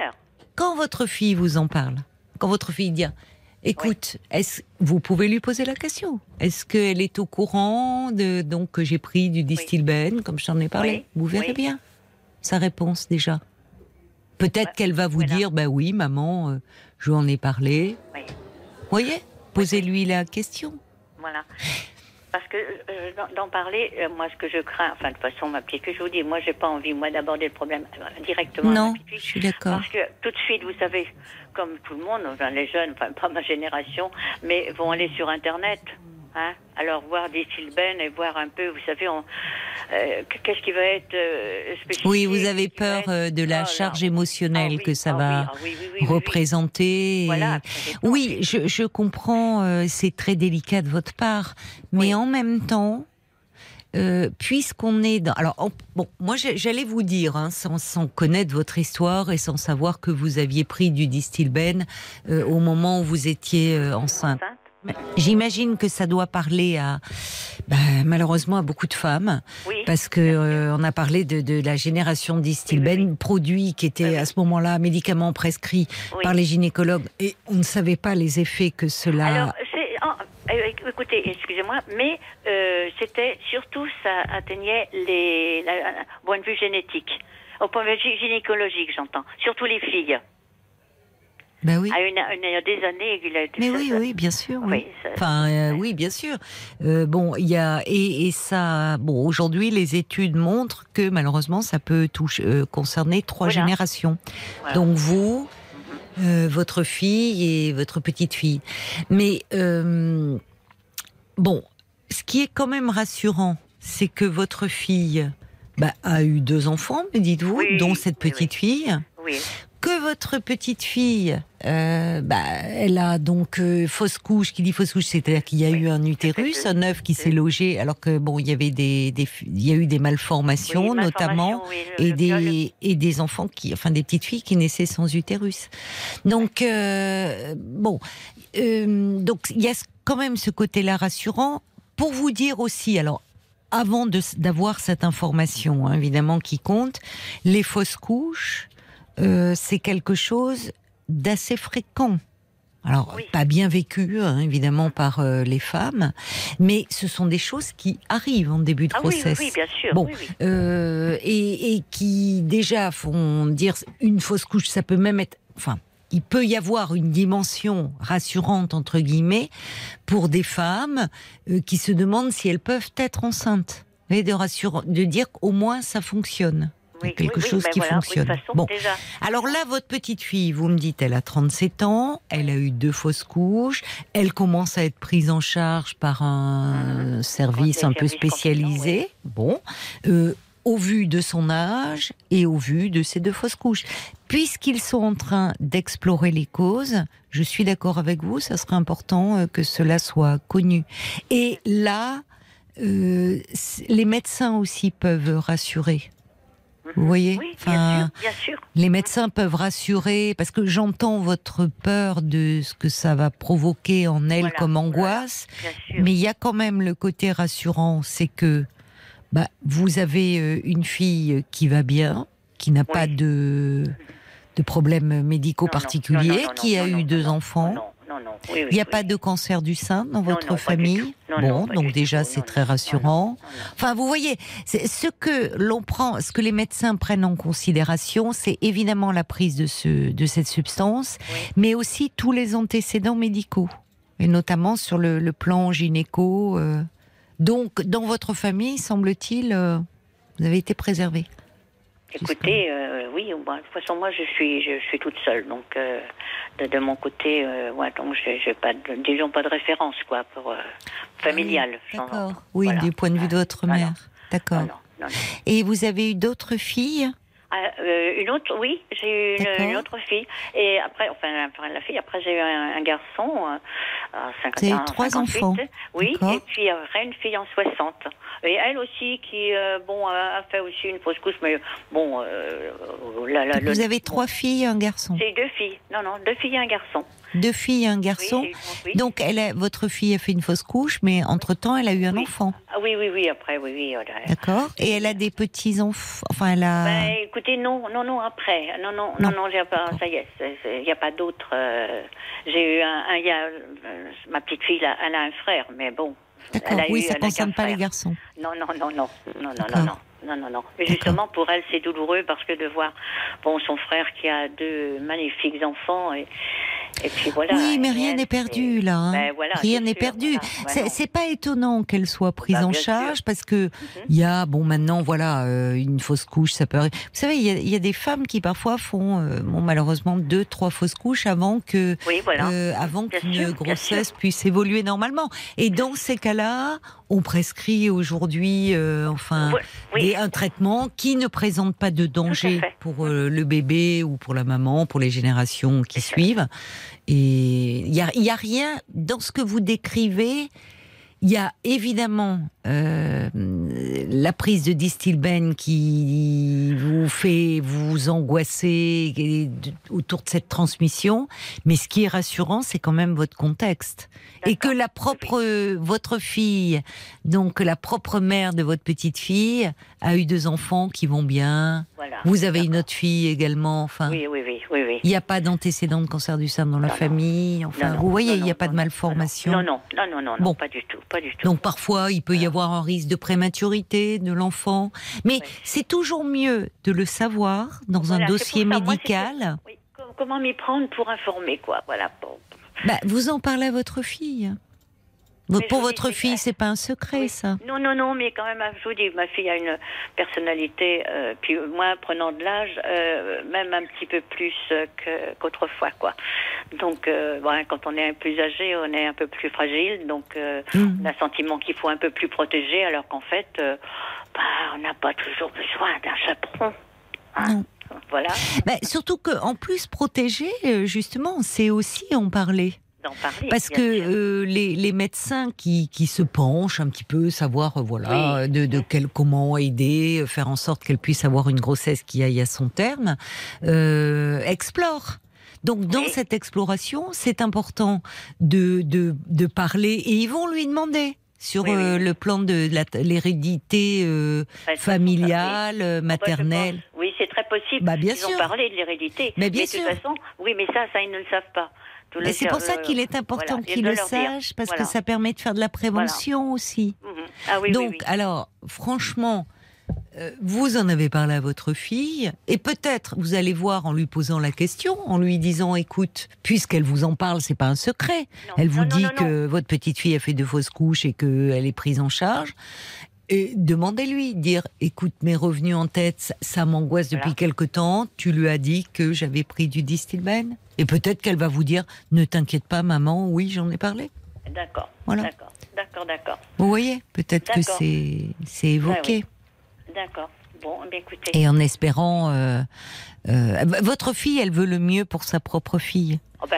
Donc, euh, quand elle va savoir que elle elle est, elle est, elle est prise en charge par une équipe oui, oui. qui essaie de comprendre un peu les raisons, euh, je vois pas pourquoi elle les Mais dissimulerait. euh, euh, C'est-à-dire qu'une fois, on avait un petit peu parlé de ça, il m'avait semblé qu'il y avait un peu comme un déni, quoi. Qui se. Euh, Ah, du côté de votre fille Oui, du côté de ma fille, oui, oui, oui, oui, oui. J'avais un peu ressenti ça, un petit, un petit barrage. Mais par rapport à sa fille Non, non, non, non, non, non, par rapport au distil, enfin par rapport au distil. Oui, j'ai bien compris que c'était par rapport au Distilben, mais est-ce que c'est par rapport à sa fille Euh, que oui, le déni C'était, je pense, parce que ça fait déjà euh, moins de deux ans, au moins que- qu'elle elle a eu déjà la première fausse couche déjà. Ah oui, Donc, vous euh, avez senti à ce oui, moment-là Alors peut-être qu'il y avait oui. une angoisse. Oui, ben oui, une angoisse certainement. Si aussi. votre fille dit non, écoute, et surtout Ah bah, ah euh, ne lui en parle pas, euh, dites-lui bien, ce n'était pas mon intention, parce que ce n'est pas ma place, et je pense que c'est c'est toi la mère et que c'est important Bah, que tu lui en parles. oui. Mais dites-lui bien quand même, pour donner toutes les chances à sa fille qu'elle puisse devenir maman, euh, c'est important de donner toutes les informations. Voilà. Parce que l'équipe, comme ça, va en faire quelque chose et sera d'autant plus attentive. Et c'est aussi cela, faire de la prévention. Ben oui, bien, Voilà. bien sûr, je, oui, je suis tout à fait. Donc ne vous inquiétez pas, vous savez, euh, ça se trouve, ça ça n'a rien à voir avec tout ça. hein. Je sais, c'est pesant. Hein. Beaucoup de femmes de, enfin, de, de, de votre génération ont vécu avec ce poids terrible, hein, vraiment. Elles prenaient, c'est terrible parce qu'en fait, vous preniez cela pour justement euh, que vos bébés aillent bien, que la grossesse aille jusqu'au bout, et puis des années après, vous apprenez que c'était un poison. Euh, oui, c'est très lourd. Eh oui. On va aller voir du côté peut-être de la page Facebook parce que j'imagine que ça parle à des auditrices de votre génération, les les les, les Distilben. Et du côté de Marie-Claude qui dit, ben moi, mes trois enfants arrivés à terme pour deux et à sept mois et demi pour la dernière ont été gavés in utero de ce médicament, Oui, mais aussi d'hormones, d'antibiotiques et j'en passe. Et oui, tous les trois ont des enfants, rassurez-vous. Et puis, oui. Il y a la mouette qui dit, bah, l'idéal, ce serait que votre fille la prenne juste avant une consultation avec son médecin pour qu'elle ait pas vraiment le temps d'aller euh, chercher sur Internet. Et son médecin C'est la vrai, rassurera c'est directement. vrai, je suis d'accord. Parce que Ouais. c'est et, et- et c'est Internet, c'est une horreur. Sur ah mais c'est une horreur et, et je trouve ça euh, très touchant, Mimi, que vous y pensiez, vous à votre Ouais, génération, Euh, oui. de dire maintenant c'est vrai, bah, on a ce réflexe et quand on va sur Internet, alors là c'est Oh une horreur, c'est vrai. Oui. Et, et il vaudrait mieux que, je suis d'accord avec la mouette, qu'elle n'ait pas le temps de faire des recherches et que ça soit un médecin qui explique en disant, écoutez, voilà, on reçoit des femmes euh, dont la grand-mère a été traitée et elle est déjà la troisième génération. Alors, Oui. voilà, non. En tout cas, pour répondre à votre question, oui, il vaut mieux que ça soit parlé pour elle, pour qu'elle soit bien prise Voilà, en charge. Et peut-être d'ailleurs qu'on élimine complètement ça et qu'on la rassure. Voyez ça vous fait faire du Voilà. souci, ma pauvre, à vous. Oui, ça. bah, écoutez, eh oui, oh. c'est ce poids. Bon. Vous n'y êtes pour rien. hein. Vous n'y êtes pour vie. rien. Oui. C'est la vie. La Bon, vie. mais j'espère que très vite vous allez pouvoir être assuré par, euh, par une grossesse euh, prochaine, vraiment. Oui, oui. voilà, oui, oui. que ça vous Ah, mette du baume au cœur à toute la famille. Et voilà, et génération. Et oui. Mais Merci. oui, je vous embrasse, À moi Mimi. aussi. Bon, merci, merci. Jusqu'à minuit 30, Parlons-nous. Caroline Dublanche sur RTL. Ça y est, depuis trois minutes, c'est l'été, les amis. Nous sommes le 21 juin. Et oui, ça va être euh, le jour, c'est le jour le plus long. Ah non, le jour le plus loin, le plus loin, le, plus loin. le plus long, c'est le 6, je crois. C'est le jour du débarquement. Enfin, on est dans les jours les plus longs de l'année. 21 juin, l'été est là, enfin. Quoique, on en a vu déjà les effets ce week-end. Vous me direz, j'espère qu'il va pas faire si chaud. Mais non, puisqu'en général, euh, les soirs de fête de la musique, il pleut. C'est vrai, hein, Bah, souvent. normalement, demain soir, il risque de pleuvoir, en tout cas en région parisienne et dans pas mal de régions. Il risque d'y avoir des petits orages. Et c'est bien des gros long, orages. On espère qu'ils seront pas trop, euh, pas trop violents. Mais en tout cas, eh oui, tu reviens à notre sujet. 21 juin, c'est l'été. Voilà, ça c'est Marc, vous voyez, qui essayait, qui s'entraînait un peu laborieusement ce week-end. Quel homme orchestre. Formidable, c'est mignon. J'ai cru qu'il allait nous mettre des coups de klaxon, parce qu'alors je vous dis pas. Euh, je pense que euh, sa femme ne doit plus en pouvoir. Je pense qu'il s'est entraîné tout le week-end avec ses petits camions et des gros klaxons et des petits. Je pense qu'il y en aura quelques-uns demain, euh, enfin ce soir, euh, puisqu'on se retrouvera à partir de 22h pour euh, la fête de la musique. J'espère qu'Yves sera là. Surprise, Paul ne m'a Ah, parlé de rien. Mais Yves est très attendu. Hein. Alors, je sais pas si vous nous écoutez, Yves, pas de fête de la musique, pas de 21 juin sans vous et votre clairon. On compte sur vous. Puis on compte sur vous aussi, les amis. Vraiment. Euh, c'est ce que dit Tony. Il dit mais ça serait super que les auditeurs chantent ou jouent de la musique à l'antenne. Ben oui, ça serait super, mais vous pouvez commencer par vous. Alors vraiment, euh, toutes sortes de musique. Nous, on n'est pas sélectif. Hein. Vous pouvez euh, jouer un petit morceau de piano, du, de la guitare, du, de la clarinette, euh, du, biniou, euh, de la cornemuse, de l'accordéon, euh, puis, puis chanter aussi. Alors, si vous êtes fan d'un chanteur, vous avez envie de lui rendre hommage, peut-être que vous avez écrit une petite, une petite chanson de votre composition. Souvent on a les deux, quelqu'un qui a écrit un petit texte et qui en même temps joue de l'instrument. Pas toujours simple de coordonner les deux, mais Marc vraiment va veiller au grain, va vous mettre une ambiance. Vous êtes peut-être euh, fan de, de rock, fa- fan de métal. J'ai vu qu'il y avait un, un festival là euh, de métal. euh. Le Hellfest? Ah ben voilà. Bah oui. Ben oui, je connaissais Ouais, pas. C'est un classique comme festival, le Hellfest. Ah bah alors vraiment, euh, c'était amusant. De voir le reportage, non mais franchement c'était amusant. Je crois qu'il faisait très chaud et ils étaient quand même là avec les doigts. euh, ils mettent, euh, ils, ils- ils mettent que deux doigts en Ah l'air. ouais, ils mettent enfin ils mettent le pouce et le petit doigt. Ouais. Ouais. Ah bah voilà, Marc connaît et il met les doigts. Voilà, c'est ça. Je sais pas, c'est un signe de quoi ça? Ça fait un peu. C'est c'est- c'est les rockers, c'est le Ah, c'est les rockers. D'accord. On voit parfois des, des, des gars passer à moto et qui font ce signe-là. Je croyais que c'était le signe des surfeurs. Voilà, si, si ah non, vous les voulez. sauveurs, c'est les autres doigts. Ah oui, alors si vous voulez, euh, bon, on verra pas vos doigts de toute façon demain, on entendra et on compte sur vous 09 69 39 10 11. Il est encore temps, hein Vous nous laissez un petit message sur le répondeur jusqu'à demain, jusqu'à demain 22 h euh, euh, dans la nuit, euh, si vous voulez euh, euh, nous faire une petite démonstration 09 69 39 10 11, une petite démonstration ou pas. Vous dites voilà, euh, je m'appelle Yannick, je veux chanter ça. Ces soirées-là. Et surtout, exactement. Et surtout, n'oubliez pas, n'oubliez pas de laisser votre numéro de téléphone. Paul va va vous rappeler. On essaiera de passer vraiment le plus grand nombre d'entre vous. Et oui, je vois encore Evelyne de Lisieux qui me dit moi ce soir, euh, moi j'ai hâte, hein, j'attends Yves. hein. Ben, on l'attend tous Yves, hein. donc euh, on compte sur lui. Allez, maintenant on va accueillir, euh, euh, on va accueillir Patrick. Bonsoir Patrick. Bonsoir Caroline. Comment allez-vous? Est-ce que vous jouez vous d'un instrument? Est-ce que vous ah chantez? oui, Ah bon? oui, je suis, je suis, on se connaît bien. Vous savez que je suis un, j'ai été un travailleur acharné. En plus, je suis musicien, je suis accordéoniste. Je faisais partie du Ah. groupe Massasio. Ah, c'est un groupe connu? Ah, Dans le temps, oui, dans le temps, oui, on faisait énormément de tournées, mais bon. Mais et, Je- et- et- mais alors attendez, mais et votre accordéon, vous l'avez près de vous? Ah non, non, non. Donc, là, je, non, là, là, je, là, je suis couché, puis j'ai arrêté, puis je peux plus jouer, puis je suis tombé d'accident, vous savez très bien, je suis cassé de partout. J'ai tellement de broches et tout, vous savez bien mon histoire. Enfin, je sais bien. euh, Maintenant que vous me le dites, euh, Voilà. malheureusement, j'en ai eu des personnes euh, un peu cassées. Oh là là, si vous non, vous étiez, vous étiez maçon. Voilà, Vous étiez dans le bâtiment Voilà, et, et vous ne, et vous aviez euh, des problèmes de vue et, vous avez à continué à, travailler. Oui. Quelle mémoire, quelle mémoire. Mais vous me le dites à chaque fois, mais à chaque fois, finalement, j'ai un peu moins de mérite. que- Ah, mais c'est pas du mérite, c'est pas du mérite. Ben c'est non, femmes, je vous connais à force. C'est les femmes, c'est les femmes, ça. Toutes Ah. les- Toutes les femmes Enfin, ont de la mémoire, Oh parfois là là. trop. Oh, trop, exactement. Mais enfin, mes histoires s'arrangent, ça va, ça va. Mais justement, c'est par rapport à genre d'histoire que vous appelez. Déjà, je voudrais faire une interpellation à l'auditeur, à l'auditrice que vous avez eue tout à l'heure, que son, son mari faisait du vélo, là. Oui, Je trouve ça, Isabelle. mais, mais non, non, non, mais faut, faut, faut arrêter, faut arrêter, là. S'il n'y a plus de sentiments, il n'y a plus rien. S'il n'y a plus de relations, plus rien, faut arrêter, là. Faut des verrouilleurs, là.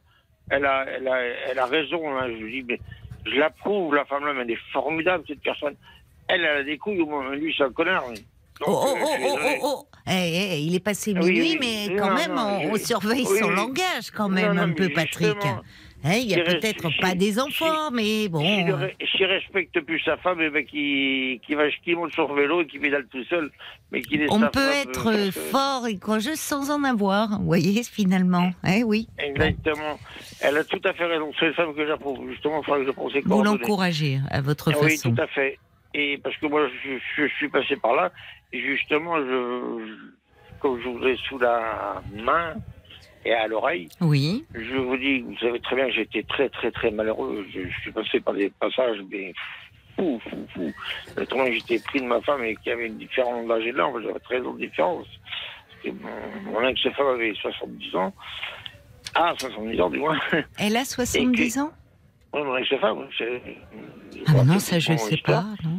Si, si, moi j'en ai 50. Ah oui, il y a une différence d'âge. euh, 13 ans, 13 ans, 13 13 ans, ans, 13 ans. d'accord. Mais je, j'ai des femmes que je respecte énormément, mais vous pouvez pas vous imaginer comme je respecte. Mais justement, je voulais vous demander, mais comment ça se fait que je la respecte tellement et que je peux pas avoir de rapport avec elle? Je, Elle me demande n'importe quoi, je fais n'importe quoi pour elle. Parce que ça va faire... Euh, parce que c'est pareil un an, elle est revenue six mois. Maintenant, ça fait un an, ben, un an qu'on est divorcés maintenant.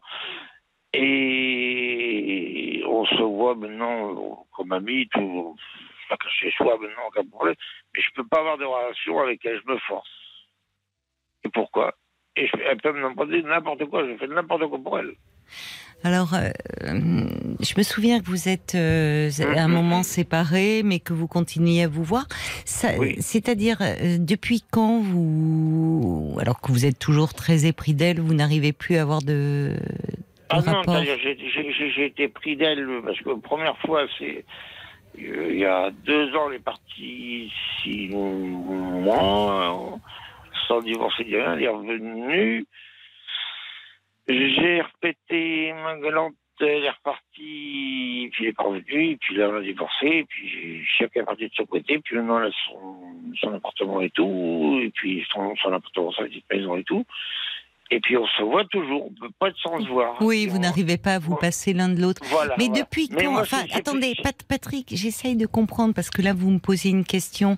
Donc, pour essayer de vous répondre, vous me dites, euh, vous avez énormément de respect pour elle, mais Ah vous oui, n'arrivez oh là, plus oh à avoir de rapport. Euh, Ouais. C'est-à-dire, Oui, euh, qu'est-ce qui se passe? C'est de votre côté que ça ne. Oui, oui, vous, oui, oui, oui, oui. vous avez du désir pour elle? Pas trop Du respect, du respect. Oui, mais est-ce que c'est incompatible? C'est curieux que vous opposiez les deux.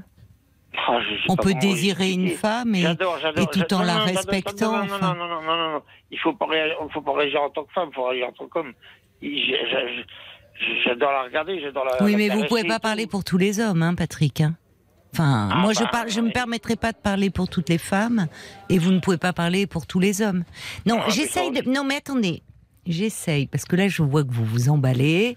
J'essaye de comprendre, puisque vous me posez une question, ce qui Parce se que je passe. pensais que vous étiez plus, plus, plus, vous voyez cadré plus vite que ça. C'est pour ça que je, je m'emballe.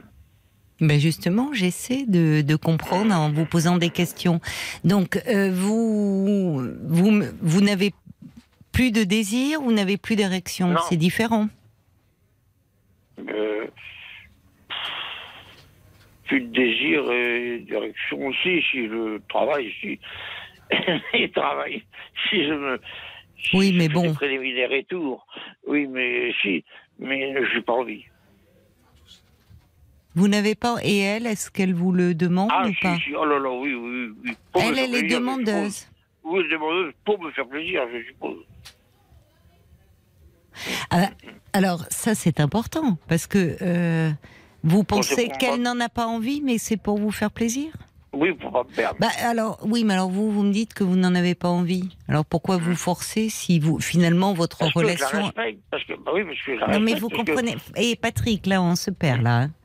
Ah, bon, Euh, euh, bon, Euh, vous la respectez. Bah, vous la respectiez pas avant quand vous aviez des relations sexuelles avec elle? Ah, c'est toujours. Eh alors, pourquoi c'est incompatible selon vous? Je comprends pas. Ben non, je vois bien que vous comprenez pas. Vous, vous me dites non, je la désire pas parce que je la respecte. Bah, je vois pas le rapport. Non, je la respecte parce que c'est. c'est- c'est- On a passé 23 ans ensemble, euh, magnifique, avec quelqu'un, super. Et puis. je sais pas comment vous expliquer. euh, je sais plus. Je, elle, a des, idées- elle a des idées Non mais alors attendez, Bon, alors moi je vais euh, attendez, je vais vous décomplexer tout de suite. hein. Il y a des couples qui euh, à un moment peuvent ne finalement n'ont n'ont plus trop de, rela- de relations sexuelles, Mmh, voire plus du tout qui pour autant s'aiment, ont d'autres euh, terrains d'entente et où finalement euh, ça se passe très bien entre eux. hein. Donc, ce que je ne comprends pas, c'est que vous me dites, au fond, vous êtes bien avec elle, vous n'avez plus trop envie d'avoir de relations Oui. sexuelles avec elle, et vous me dites Oui. qu'elle, elle vous demande, mais pour vous faire plaisir, bah, dites-lui Oui. qu'à ce moment-là, c'est pas essentiel pour vous. Et peut-être que finalement, tous les deux, euh, ça dit. va vous rassurer. Hein. Mais c'est ce qu'elle dit elle-même. Elle- C'est ce qu'elle dit elle-même. Mais moi, j'aime pas la cachotterie.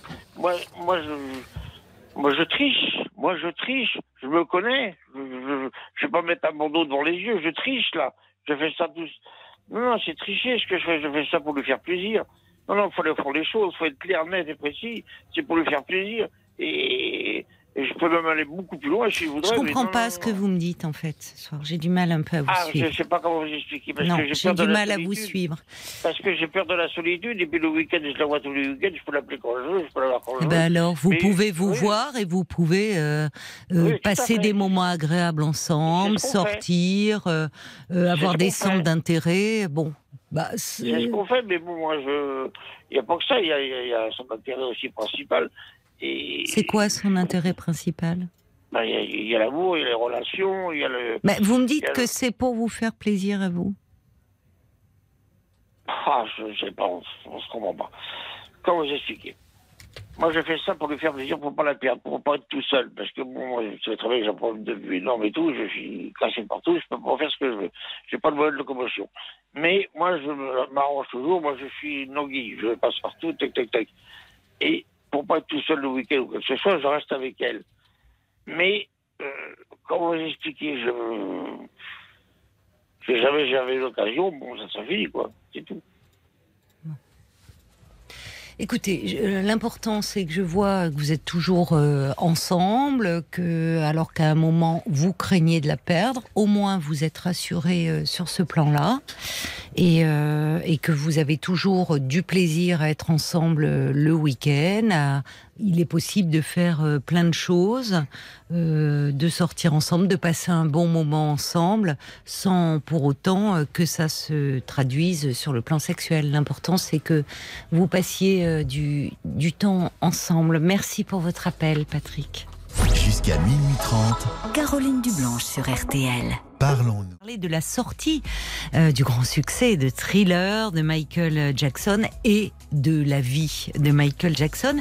Il y aura euh, Stéphane Boutsock euh, comme invité, qui est le monsieur cinéma hein, d'RTL et qui a consacré des livres sur Michael Jackson. Donc vraiment, si vous êtes fan de Michael Jackson, ne loupez pas jour J ce soir, 20h, 21h, avec Flavie Flamand. Et vous ne le savez peut-être pas, mais c'est Marc Bisset aussi qui est à la réalisation. Voilà, donc euh, c'est lui qui m'a communiqué euh, le planning. Il est partout, Marc. Voilà, il fait Flavie, après il fait Parlons-nous. Il est partout, lui. Il dort là, en fait. Il y a un sac de couchage dans le couloir. On me dit, mais voilà, il y a sa brosse à dents et tout. Il passe la nuit là. et Il vit à RTL, en fait, pour tout vous dire. Voilà. Alors. Quelques messages. Tiens, à propos de Brigitte euh, qui dit, euh, je parlais, je me demandais, mais c'est quand la nuit la plus courte? Il me semblait que c'était le 21 juin, justement. Euh, Oui. eh ben, ah bon, elle, parce qu'elle me dit, euh, il me semble que c'est du 24 au 25 juin, dit Brigitte, il y avait la Saint-Jean, les feux sur les places, oui, les, euh, les feux de la Saint-Jean, euh, dit Brigitte, dans ma jeunesse, ça durait jusqu'au petit matin, c'était trop bien, c'est interdit maintenant. Oh oui, je me souviens, moi aussi j'étais toute petite, euh, dans, le, dans le quartier, on allumait un grand feu, et avec mon père, il me faisait sauter par-dessus euh, le feu. C'était bien parce qu'il y avait tous les voisins euh, réunis. C'est vrai que ça c'est complètement perdu. C'est de, jolis souvenirs. Merci de, les évoquer, euh, Brigitte. Et puis à propos de Patrick, bon, on avait un petit peu de mal. Je le connais bien pourtant Patrick, mais ce soir j'avoue que j'avais un peu de mal à comprendre ce qu'il voulait me dire entre ces, ces problèmes de désir, de respect, de sexualité. Il y a Cathy qui dit bah, peut-être je crois qu'il voulait dire qu'il n'avait pas envie d'elle ou plus envie d'elle, et sa personne n'y peut rien. Euh, et il a peut-être peur de la perdre s'il le lui dit. Peut-être, oui. Je n'avais pas vu les choses comme ça. Merci. C'est là où votre euh, éclairage euh, est important. Il y a Bob aussi, euh, le timide, qui dit bah, demandez à, à, votre auditeur, vous auriez pu demander s'il pouvait désirer d'autres femmes. Son respect, peut-être le, le, le bloc, il idéalise trop.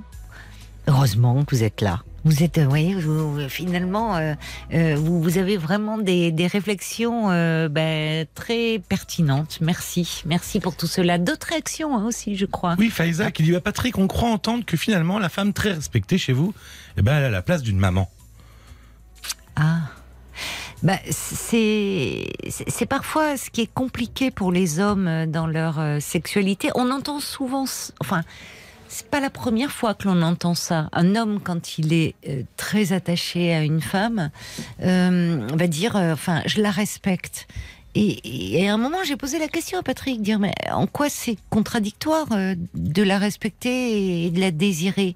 Il y a des hommes pour qui pour qui c'est compliqué. Parce qu'effectivement Faïza peut dire dans à ce moment-là ça leur évoque plus l'image d'une mère. Et donc une mère effectivement euh, elle est par définition euh, intouchable. Et on voit des couples qui avancent en âge, c'est assez fréquent d'ailleurs dans les, alors j'ose pas trop dire dans les vieux couples, enfin dans les couples qui ont du vécu. Euh, parfois, on, on, la mère prend une place, la, la, quel lapsus, la femme prend une place de mère et d'ailleurs euh, critique un peu son mari ou le réprimande un peu comme s'il était un petit garçon. C'est assez courant euh, de voir ça. Et, et d'ailleurs, en, en poussant plus loin, on voit des couples qui s'appellent papa-maman. Euh, des couples d'un certain âge. Vrai, non, mais ça et me oui, mais oui, oui, oui, mais oui.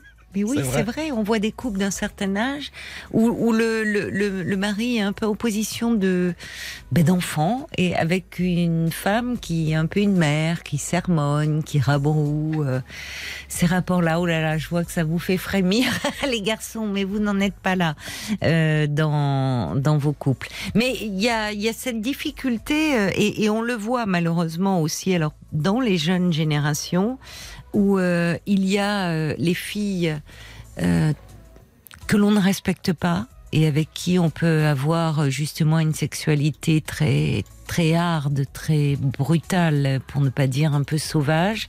Et puis, il y a celles qu'on respecte, qu'on idéalise, qui en deviennent un peu intouchables et que l'on voit comme la mère de ses futurs enfants. Donc, c'est vrai que les hommes, de par leur vécu, ont parfois euh, cette difficulté à concilier le courant tendre et le courant sensuel et sexuel. Et d'ailleurs, on voit parfois des hommes qui jusque-là étaient fidèles et qui, lorsque leur femme est enceinte, euh, n'arrivent plus à avoir de désir pour elle et parfois à ce moment-là deviennent infidèles pendant cette période de la grossesse, non sans culpabilité euh, pour eux d'ailleurs. Bon, il y avait plein de choses à dire, Ouais. mais il faudrait que Patrick, euh, Patrick ce soir, il s'emballait un peu et ses, ses mots allaient plus vite que sa pensée, j'ai l'impression. On l'aura certainement un autre soir parce qu'on le, on le connaît, Patrick, il nous rappellera.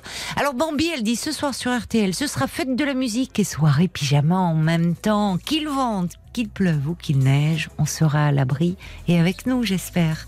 Quelques réactions, Bah, c'est surtout des gens qui encore appellent pour demain soir, enfin pour tout à l'heure pour la fête de la musique. Il y a Virginie qui joue du piano et du trombone et qui veut jouer ce soir. Ah, vous voyez du trombone. Ah bah, elle sera la bienvenue, euh, Virginie. Un petit mot encore de Bob le timide qui me dit, bah, Valérie Quintin, vous savez qui présente, bah oui, qui présente la météo sur RTL. Elle participe au Hellfest. Bah ça, il faudrait qu'elle nous appelle alors Valérie euh, demain pour la fête de la musique. Ah non, Marc, ça c'est rude. Pour vous qui étiez sur le point de vous endormir à minuit et demi, waouh, ça résonne, ça, ça réveille. Je vous embrasse. Passez une très belle nuit et ce soir, on fêtera la musique ensemble, c'est promis. Belle nuit à vous.